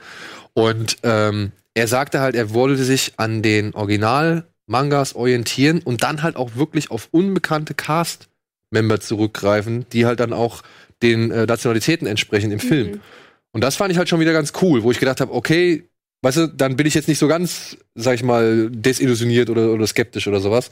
Aber ja, die Frage ist halt, ob das halt auch so passieren wird. Müssen wir halt gucken. Ich finde, das Thema ist generell ein schwieriges, weil gerade wenn es um Anime und Mangas geht, gibt es ja oft den Vorwurf, dass das zu verhollywoodet wird. Ja, ja. Whitewashing, hast du nicht gesehen, warum ist Scarlett Johansson äh, Hauptdarstellerin Ghost in the Shell und so. Aber wenn man da, ja, wenn man da einfach gut rangeht mit einem guten Ansatz und mit einer guten, einem guten Drehbuch und einer, einer guten, ich sag's jetzt nicht das Wort, ne? Grundidee. Grundidee, vielen Dank. Dann kann das natürlich auch was werden, ne? Also es ist Welches Studio ist denn da? schwierig. Warner. Warner. Ich meine, bei Aber- Elita, bei Elita hat es auch so halb-halb funktioniert, finde ich. Und ähm, ja, das ist ein komisches, ein komisches, gefährliches Terrain. Aber, und da sage ich auch, ne, Alita, hätte sich, hätte sich Robert Rodriguez so ein bisschen mehr noch auf die Geschichte konzentriert, weil optisch feuert der Film ab. Ja, optisch ist dieser Film einfach auch über ziemlich viele Zweifel erhaben, ja, weil der ballert halt wirklich einfach Bilder um die Ohren oder um die Augen. Äh, da kannst du dich auch dran satt sehen. So, ja. Und da, wie gesagt, da brauchst du halt die richtige, die richtige Mischung. Und ich bin wirklich der Überzeugung, Taika Waititi ist ein Mann, der kann sehr gut Emotionen einfangen und aufgreifen. Gerade wenn man sich hier Hunt for Wilder People angeguckt hat. Das ein sehr rührender Film ist. Ja, und da gleichzeitig noch sehr lustig so. Und ich hoffe, das kann er übertragen, aber gleichzeitig auch die Visualität dann aufbringen. Ja. So, das haben wir. Hier, erzähl doch mal was. Es gibt ein Spin-off zu John Wick, soll es jetzt geben. Neben einem vierten Teil soll jetzt auch ein Spin-off kommen namens Ballerina. Er kann Ich hab alles Ballerina tragen. eben verstanden. Hast du ihn Alles erklärt, so tragen. von wegen Ballern, weißt du, wegen und Seht ihr das hier? Guckt euch das an. Okay, danke. So schön. Ballerina. Ich bin, ich bin auf die deutschen Untertitel gespannt. Es soll wirklich Ballerina heißen. Er soll wirklich Ballerina heißen. Was ja durchaus dann Bezüge herstellen lässt zum dritten. War das im zweiten Teil auch schon, diese Ballettschule? Nein, die Ballettschule die war kommt im dritten, jetzt, Teil ne? zum ersten Mal vor. Zumindest habe ich sie da zum ersten Mal registriert. Und darauf soll es ja auch aufbauen. Ne? Genau, ja. Mehr, muss, mehr kann man eigentlich, glaube ich, noch nicht wissen. wahrscheinlich nicht. Ey, aber dieser Drehbuchautor von Jen, John Wick, ne? Der war irgendwie, was ich, was war der, Pan 20 und hat dieses Drehbuch dann abgeliefert und jetzt ist er vollkommen mittendrin. Also er darf jetzt auch bei diesem Ballerina da irgendwie. Gut, brauchst ja auch nicht, also du, ich meine, das Drehbuch würde ich gerne äh, sehen, so äh, ins, äh, ab jetzt zehn Seiten bitte geile, geile Headshots und Co. inszenieren. ich meine, der kann noch im Drehbuch, ich will das wirklich, wirklich gern mal sehen. Weil da wird er nicht jeden, jedes einzelne Ding beschreiben. Er schlägt ihn links, er schlägt ihn rechts. Also, das macht er nicht. Er schießt oben. Er schießt immer so eine kurze Beschreibung. Lagerhalle, 45 Minuten Schlägerei. So, ja, Marokko, 30 Minuten Schlägerei. So. Das Drehbuch passt auf zwei Seiten. Also das vom, vom Gefühl her äh, muss ich jetzt sagen, ist mein, also ich mag den Film insgesamt und die Reihe, aber mein Respekt bezüglich der Drehbucharbeit hält sich da jetzt sehr in Grenzen. Gut, aber für einen jungen Mann, der damals Absolut. in der Produktionsfirma von Robert Downey Jr., also der mit Robert Downey Jr. und glaube seiner Frau oder Schwester zusammengearbeitet hat als Assi oder Praktikant da war, der dann halt irgendwie in seiner Freizeit Drehbücher schreibt, Ah ja, alles gut. ist es schon, sag ich mal, kein schlechter Karriereschub. Hat einer von uns ein Drehbuch für einen sehr erfolgreichen und guten Film geschrieben? Nein. Also alles fein. Aber ich finde den Gedanke trotzdem witzig, dass es so zwei, so zwei Zettel abreicht und daraus wird ein Film gedreht. Die Vorstellung, Der 130 Minuten der dauert. 130 Minuten geht, gefällt mir. Ja. Der wurde ja auch mal länger. Ja. Hast du den vierten gesehen? Ja, ja. Äh, dritten gesehen? Ja, ja. Also ich habe ich hab alle drei gesehen. Also Hast du den dritten gesehen? ich habe den vierten schon und Ballerina. Was sagst, du, was sagst du zum dritten? Also ich fand ihn, ich fand ihn großartig unterhaltend. Es gab sehr, sehr coole Martial Arts Szenen. Es gab sehr beeindruckende Ballerszenen, wie ich finde, du, gut durchchoreografiert halt. Aber die Story ist halt völlig für den Arsch, ne?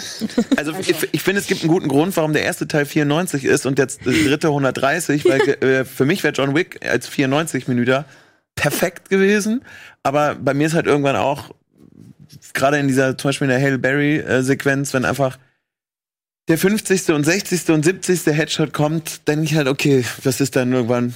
Das ist der schwächste Teil im dritten, der ganze Marokko. Aber ey, ansonsten mega geile Idee. Also mit den, mit, mit den Pferden, mit den Messern. Es gibt halt einfach viele geile Ideen. Und hast du Chan erkannt?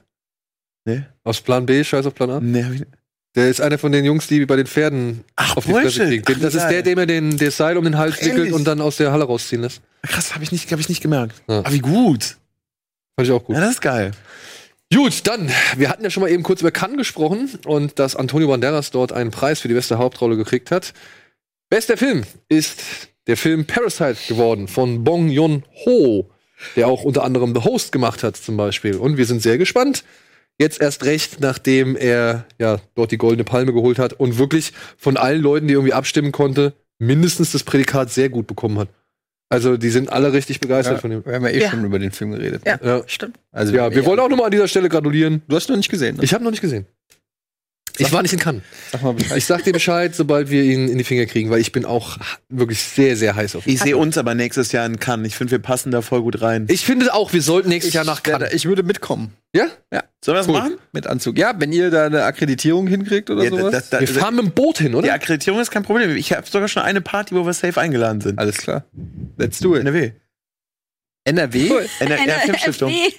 Ja, Alles Das klar. heißt, das heißt wir nach- besiegeln das hier mit offiziell. Ich meine, fahren das nach Cannes. Wir fahren entourage-mäßig nach- mit der Yacht. ja, wir Danke. besiegeln nach. Bisschen, komm. Also wer einschlägt, ist dabei. Hey, Michael fahren falls du das jetzt hier siehst, wir wollen nächstes Jahr nach Cannes. Ja? So. Kann man machen. Plus. Cannes Plus. Ja. Kann plus. Kann, der kann. Ja. So. Ganz, Kino ich sag Plus immer, der kann. kann, der muss. Ja. Boah, sogar. Ganz kurze Frage. Wisst ihr, ob der schon einen Verleih hat in Deutschland? Das werde ich sofort meine, kontrollieren. wir, feiern- wir, wir sehen uns gerade Champagner schlürfend an der Côte d'Azur Ja, und du kommst jetzt so mit so Tut mir Verleihfragen. leid. Äh, Sehr leid. kannst du die Zeit so lange überbrücken? Zum Beispiel mit der News, dass Ridley Scott jetzt einen weiteren Alien-Film Warst du da nicht eben so wahnsinnig begeistert? Nein, also was heißt begeistert? Ich muss, ich muss sagen, ich, ich, da war aber wirklich so Shop, die, die Photoshop äh, gedöns. Ich habe keinen blassen Schimmer von dieser News. Ähm, und was Teil Kochfilm. ist, aber ich muss cool. Ach, dann Unsere lieben Freunde von Kochfilms. Ja, wir haben euren One Cut of the Dead schon in die, sag ich mal, Stratosphäre gehoben. Der wirklich sehr, sehr gut ist. Ich habe ihn jetzt auch endlich gesehen. Hast du Ja, den schon toll. gesehen? One Cut of the Dead? Musst du dir Ja. angucken. Okay. Und durchhalten. Die erste Okay. halbe Stunde durchhalten. Musst du dir angucken. Da kommt aber demnächst auch noch ein bisschen was dazu. Und der junge Herr, der mir drei Versionen von diesem Film auf Blu-ray und so weiter geschickt hat, bitte melde dich mal mit mir. Ich habe bei dir dreimal angerufen und du gehst nicht ans Telefon. Ja, warte doch. Ich muss das erst klären, was es damit auf sich hat. Wie, was sollst du damit auf sich haben? Ja, Ich kann, ich kann hier gar nicht mehr arbeiten. Ich plane gerade schon unsere Reise nach Frankreich. Ehrlich. Ja, ist doch gut. so, wo waren wir stehen geblieben? Ah ja, Ridley Scott hat Äh, nein. gesagt, nee, Doch. Warte. Also, du hast erzählt bitte die News. Also Ridley Scott hat gesagt, ey, er werde jetzt noch mal sich hinsetzen und ein drittes Drehbuch zu einem dritten Alien-Sequel Oh, das Franchise ist so tot, ey. schreiben. Und man ist noch nicht ganz sicher, ob das Das könnte man über andere. Prometheus 3 ist oder Alien Covenant 2. Germany. Ich habe ich hab eben nur, als ich es gehört habe, äh, gelacht, weil wir ihn jetzt mehrmals mal im, auch im Interview hatten und was ich an ihm, was ich witzig, also wirklich auf positive Art, nicht lächerlich gemeint, sondern einfach so witzig finde, dass mir das einfach alles scheißegal ist. Der Mann ist echt alt und denkt sich einfach, ja, selbst e e- egal wie scheiße ihr die findet, egal wie tot das Ding ist, ich hab da einfach Bock drauf und wenn ich an einem Alien-Set irgendwann äh, umfalle und da muss ich sagen, braucht vielleicht kein Mensch, aber auf der menschlichen, persönlichen Ebene feiere ich ihn dafür, dass er einfach sich sagt, fickt euch, ich mache jetzt einfach noch einen Alien-Film. Ob den einer sehen will oder nicht, ist mir egal, ich hab den Bock. die. Zumal ja, aber die performen ja sogar, glaube ich, immer alle auch ganz solide, oder? Floppen Die oder letzte war, die lief jetzt nicht wirklich gut. Ja. Aber. Covenant lebt nicht gut. Und wo du das gerade sagst, das finde ich aber bemerkenswert, weil ich hatte bei Ridley Scott immer eher so den Eindruck, dass das so ein, ja, so ein Handwerker eigentlich ist, der macht, was man ihm vorsetzt. Und wenn du sagst, dass das so sein Leidenschaftsprojekt ist, dann ist es eigentlich fast umso schlimmer, was jetzt letztes Mal dabei rausgekommen ist. Aber ähm, naja. Ja, weil, jetzt mal ehrlich, ne, äh, der zieht ja da sein Erbe schon so ein bisschen irgendwie in die Bedeutungslosigkeit. Ja, also ich bin ja jemand, äh, ich mochte ja, wobei, hatte, was hatte Ridley Scott jetzt genau mit Prometheus zu tun? Er hat Alles inszeniert. hat er inszeniert? Ich dachte, das war irgendwie von diesem war der Lindelof. Nee, David Lindelof hat mit das Drehbuch geschrieben. Ah, gut, aber der hatte was damit zu tun. Okay, weil, weil ich mag ja Prometheus sogar ziemlich gerne, aber ähm, der letzte Covenant fand ich halt wirklich ganz, ganz schlimm. Was gibt's denn Ich habe keinen, ich habe keinen Filmgeschmack. Das habe ich euch mittlerweile beigebracht eigentlich. Das stimmt, aber trotzdem, das ist trotzdem noch mal. Was kann dir, was kann dir denn an dem Film gefallen? Ich das weiß es gar nicht. Es war auch einer hast du überhaupt die, hast du die Klassiker, hast du Alien 1 und 2 gesehen? eins habe ich gesehen. Du hast Alien Ich hab- gesehen ich muss aber James auch Cameron. ich ja, muss- Cameron wird mir Prometheus auch gefallen. Wie gesagt, es- ich habe neulich mal überlegt, wenn wann immer ich einen Film nicht mag, den andere mögen oder andersrum, werde ich ab sofort immer sagen, es liegt nicht am Film, es liegt an mir, weil ich glaube, das trifft's eigentlich ganz gut. Ja, damit- natürlich liegt's an dir. Ja, ja, ja. Ich habe auch nie etwas anderes gesagt. Aber nein, jetzt mal ernsthaft. Aber es ist ja, es ist Ich, okay. ich fand Prometheus, der hat, der war ja dann doch. Äh, viele haben Heute sich. zu witzig. Ich merk schon. Ähm, nein, jetzt aber mal. Jetzt mal im Ernst, ich mochte halt tatsächlich den ruhigen und diesen theoretischen Ansatz von Prometheus und bin ja eher nicht so der Fan von Monster-Action, was ich ja gerade schon innerhalb von zehn Minuten gesagt habe. Und ähm, trotzdem können wir uns aber einigen, dass Alien Covenant halt richtig nicht gut ist. Äh, bitte guck einfach erstmal Aliens. Dann drehen wir, dann reden und auch von mir aus Alien 3 und auch Alien 4. Und einfach guck erstmal. Ich wusste bis eben gar nicht, dass es einen vierten Ja. Alien gibt. Und es Und- gibt noch zwei Spin-offs. Und selbst Alien vs. Predator. Alien Ach ja, Predator ach so gut, das weiß ich. Aber dann können wir noch mal über Prometheus Okay. reden, weil äh, Das ich ist kann ein natürlich Deal. verstehen, dass man, weiß ich nicht, wenn man noch nie Sex hatte, findet man einen Zungenkuss natürlich auch aber wenn man ja, ist einfach, aber Wobei der Zungenkuss intimer ist als der ja, Blowjob. der, der, der, das stimmt. Aber äh, das ist nicht meine Meinung, hab ich gehört. Hab ich gehört.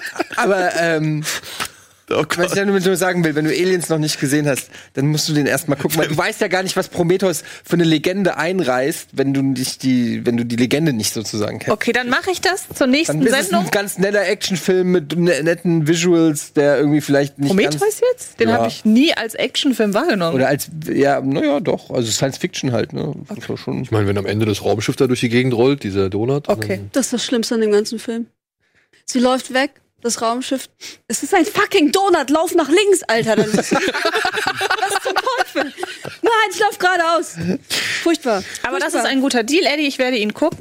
Und dann werde ich in der nächsten Sendung mit dir immer, darüber bei, diskutieren. Ja, ich freue mich immer auf Letterboxd, sehe ich ja immer, wenn du irgendwelche Klassiker nachholst, dann Ja. freue ich mich immer, dass du das wirklich auch machst. ja, mache ich. Und, Habe ich ähm, diesmal einfach echt nicht geschafft. Ich wollte. Hast du auch Predator gesehen? Nee. Den, sowohl den ersten als auch den äh, zweiten? Ich habe nur Predator Upgrade gesehen, Okay. aber gut. Oh. Den ich ja mag. Jetzt siehst du, das ist genau das Gleiche. Ja. Aber wie gesagt, du hast gerade gesagt, ich hole die ja wirklich nach, Okay. wenn ich Zeit Ja. habe. Und dann mache ich ihm, was was? Aliens 2. Also Aliens, 2. Aliens. Alien. Aliens. Aliens. Okay, Das mach ich. zweite. Mach Äh, Am ich. besten guckst du sogar alle vier, weil das wiederum, finde ich, ist ein total schönes Be- Beispiel dafür. Das nehme ich immer, wenn man äh, Arbeit von Regisseuren verstehen will, weil die alle vier in derselben Thematik, Ja, ich in weiß, derselben genau. Welt spielen und alle von wem anders sind und alle auch anders sind. Okay. Ja, ja, ja, ja. Gucken wir uns noch ein paar Trailer an, ne? Ja, klar. ja? Dann, liebe Regie, feuert ab, was ihr abfeuern könnt. Wie krass viel wir heute schaffen. Ja, Hammer, ne? Und ich habe noch gesagt, ich halte mich zurück. Ich hab Haben wir ein bisschen versucht, mehr Zeit als sonst gehabt? Ja, zehn Minuten hat er gesagt. Zehn Minuten. Was ist das denn? Blumhouse. Ist das. Ist Jack Black? Nee, das ist nee, das ist Emil Hirsch. Open the door. You almost got us killed.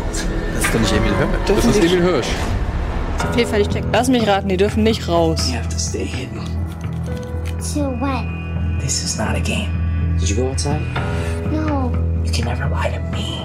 I'm not lying. You wanna know what's in an ice cream truck?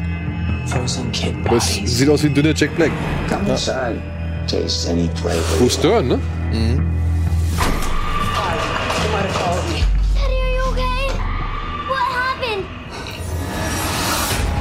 Das ist Hoax. You use the term freaks. Any freaks who are running loose are illegal. You better get away from my house. I don't want to hide anymore. So ein bisschen wie hier Blindness, äh, Blind, ja, wie heißt das? Birdbox. Freaks. Ah, das ist der. Oh, finde ich jetzt aber nicht uninteressant. Also, Der sieht so aus wie Netflix. Also das Ja, ist ne? Netflix. Und das meine ich hier noch nicht mal böse jetzt. Sonst meine ich das immer böse. diesmal nicht. Direct-to- Ja. Direct-to-Video-Ästhetik, ne? Ja. Ja. Ja, ist jetzt nicht, ist nicht High Budget. Aber haben wir den Self-Defense da? ja, haben wir. Den würde ich gerne mal mit euch gucken. Habt ihr hast bestimmt schon geguckt. Nein, habe ich noch nicht. Der ist nicht. Ich habe mir extra aufgerufen. Karate's a way of communicating. Ask me a question. What are your plans for the weekend? I'm going to do some grocery shopping. Oh mein Gott. Watch, comfort, oh, for my own. Oh. Did that answer your question? I want you to tell me why you're here. I'm afraid. I'm afraid of the dark. I'm afraid of other men. I want to be what intimidates me. You came to the right place. I'm taking my first class today. Your new white belt? Is that the first belt color? Oh, hier White Imogen Poots, color wie sie heißt, ne? earned color yet. Today's lesson to kick with your fists and punch with your feet. That makes perfect sense. Good. There's a mental component as well. Everything should be as masculine. Oh, warum habe ich jetzt schon Angst, dass der nicht nach Deutschland kommt? On those reports, that pilot's Oder kommt der nach Deutschland? I won't be petting you anymore. This is for your own good. High. What's your favorite style of music? Adult contemporary. No.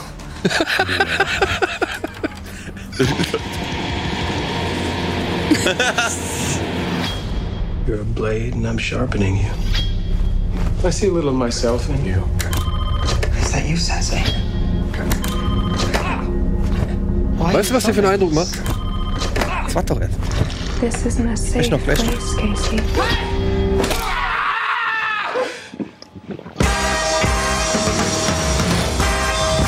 Know you're confused about what's happening. You have to trust me.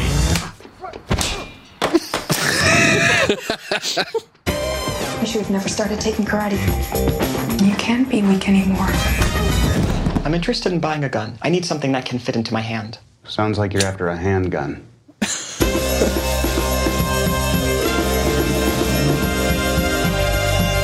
I challenge you to a fight to the death in unarmed combat.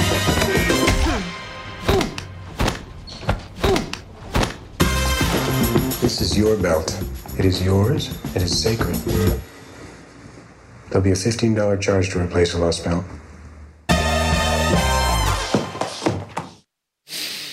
Ich hab Bock drauf. Ich hab auch. Weißt du, woran mich das so ein bisschen erinnert? Und ich bin gespannt, ob der wirklich dann auch auf so einer Note endet. Kennt ihr noch den Film mit Seth Rogen, wo er den Wachmann spielt? Surf and Observe. Surf and Observe. Ja. Weißt du, der hat ja so eine doch recht bittere Note dann am Ende noch gehabt. Weißt du? Aber der erinnert mich dann noch mehr an The Foot Fist, Foot Fist Way mit, Okay, ja. ähm, wie heißt er, äh, Danny McBride. Ein total unbekannter Film, wo er auch so ein äh, Karate- oder Kung-Fu-Instructor äh, spielt, der dauernd seinen Schüler verprügelt. Aber der war ja noch ein bisschen mehr Comedy. Ne? Der war ein bisschen mehr Comedy, hat aber auch so was Tragikomisches, Ja. weil er eigentlich auch eine arme Sau ist, der irgendwie ähm, versucht, halt diese typische Danny McBride-Rolle, die eigentlich überall spielt. ähm, das war so der Anfang, aber ich, ich bin ja ein mega Fan davon auch. Aber Eastbound and Down, wer es nicht kennt, beste Serie. Was ich ein bisschen immer schwierig finde momentan, sind diese Offbeat-Komödien, wie sie es immer so schön bezeichnen. Was heißt ne? das? Ja, ich weiß nicht, ich glaube halt eben genau entgegensetzt. Also, dass die Sachen, über die du eigentlich nicht lachen sollst, darüber sollst du lachen. Und, und die Sachen, die halt irgendwie offensiv eine Pointe oder ein Gag sind, die sind halt meistens dann lame. So, Mhm. weißt du, was ich meine? Also, neben der Spur Komödien vielleicht. Und äh, da finde ich, musst du mittlerweile auch echt viel bringen, damit das. Es ist halt immer die Gefahr, wenn du im Trailer schon drei, vier Lacher hast, dann denkst du dir so, hm, okay, das sind drei, vier, die schon mal, kannst du schon mal rausstreichen. Hoffentlich hat der Film noch fünf, sechs, sieben. Ähm, aber das ist immer die Gefahr. Du musst ja einen guten Trailer machen, damit über Leute überhaupt Bock drauf haben. aber ich hab Bock drauf. Kommt er denn nach Deutschland? Gerade gucken, Weil hab das mein meinte ich gerade, als der lief, dass ich echt Angst habe bei dem, dass der nicht nach Deutschland kommt, weil es gab jetzt so einige kleinere Filme, Eighth Grade zum Beispiel, die es einfach nicht gebracht haben. Wenn ich jetzt aber richtig verstanden habe, kommt Eighth Grade nochmal nach Deutschland. Allerdings nicht so, wie wir es uns vorstellen möchten. So. Stimmt. Und vielleicht können wir auch was dazu. Aber dann nicht ins Kino. oder? Nee, hat noch keinen deutschen Verleih. Ach, da ist es. Hat noch keinen deutschen Guck Verleih. mal für dich. Riley Stearns. Sagt mir nix. Was hat denn der gemacht? Falls. Ach, das ist der Regisseur von Falls. Uh, das ist gut. Den kennt auch kein Schwein. Ich glaube, der kam auch hier nie richtig nach Deutschland. Den musst du dir mal angucken. Da geht's um einen ähm, Motivationstrainer oder sowas oder so, ein- so, so ja doch so ein Motivationsguru, der halt äh, von von Leuten engagiert wird, um halt äh, die Tochter, die in der Gewalt einer Sekte war, irgendwie aus dieser Sekte rauszuholen. Und das Ganze nimmt aber wirklich sehr kuriose und krude äh, Züge an. Äh, kann ich auf jeden Fall empfehlen. Gut, komm, dann hören wir jetzt auf. Machen wir Feierabend. Wir müssen noch ein bisschen was aufnehmen hier, ne? Und du musst auch noch gleich zur nächsten Show. In diesem Sinne sage ich Antje, äh, an, Entschuldigung, ich wollte erst unseren Gast begrüßen. Doppel-A. Ja, Doppel A. Anne, vielen Dank fürs Vorbeischauen und Gerne. mitquatschen. Antje, natürlich vielen Dank. Dominik, Dankeschön fürs Immer Vorbeikommen. gerne. Danke, Eddie. Und euch da danke da draußen, danke fürs Zuschauen. Und ja, am Wochenende gibt's jede Menge geilen Scheiß. Auf einen Drink mit. Es gibt unseren Japan-Reisebericht. Es gibt noch zwei Interviews, die wir jetzt hochgeladen haben und so weiter und so fort. Abonniert den Kanal, lasst eine Glocke da. Nee, was? Lasst ein Like da. Glocke da, aktiviert die aktiviert Glocke. die Glocke und abonniert den Kanal. Genau. Aber ihr könnt auch gerne ein paar Glocken vorbeibringen. Okay. Whatever floats your boat. Ne? In diesem Sinne, geht ins Kino, schaut Serien und vor allem Rocket Beans TV. Tschüss!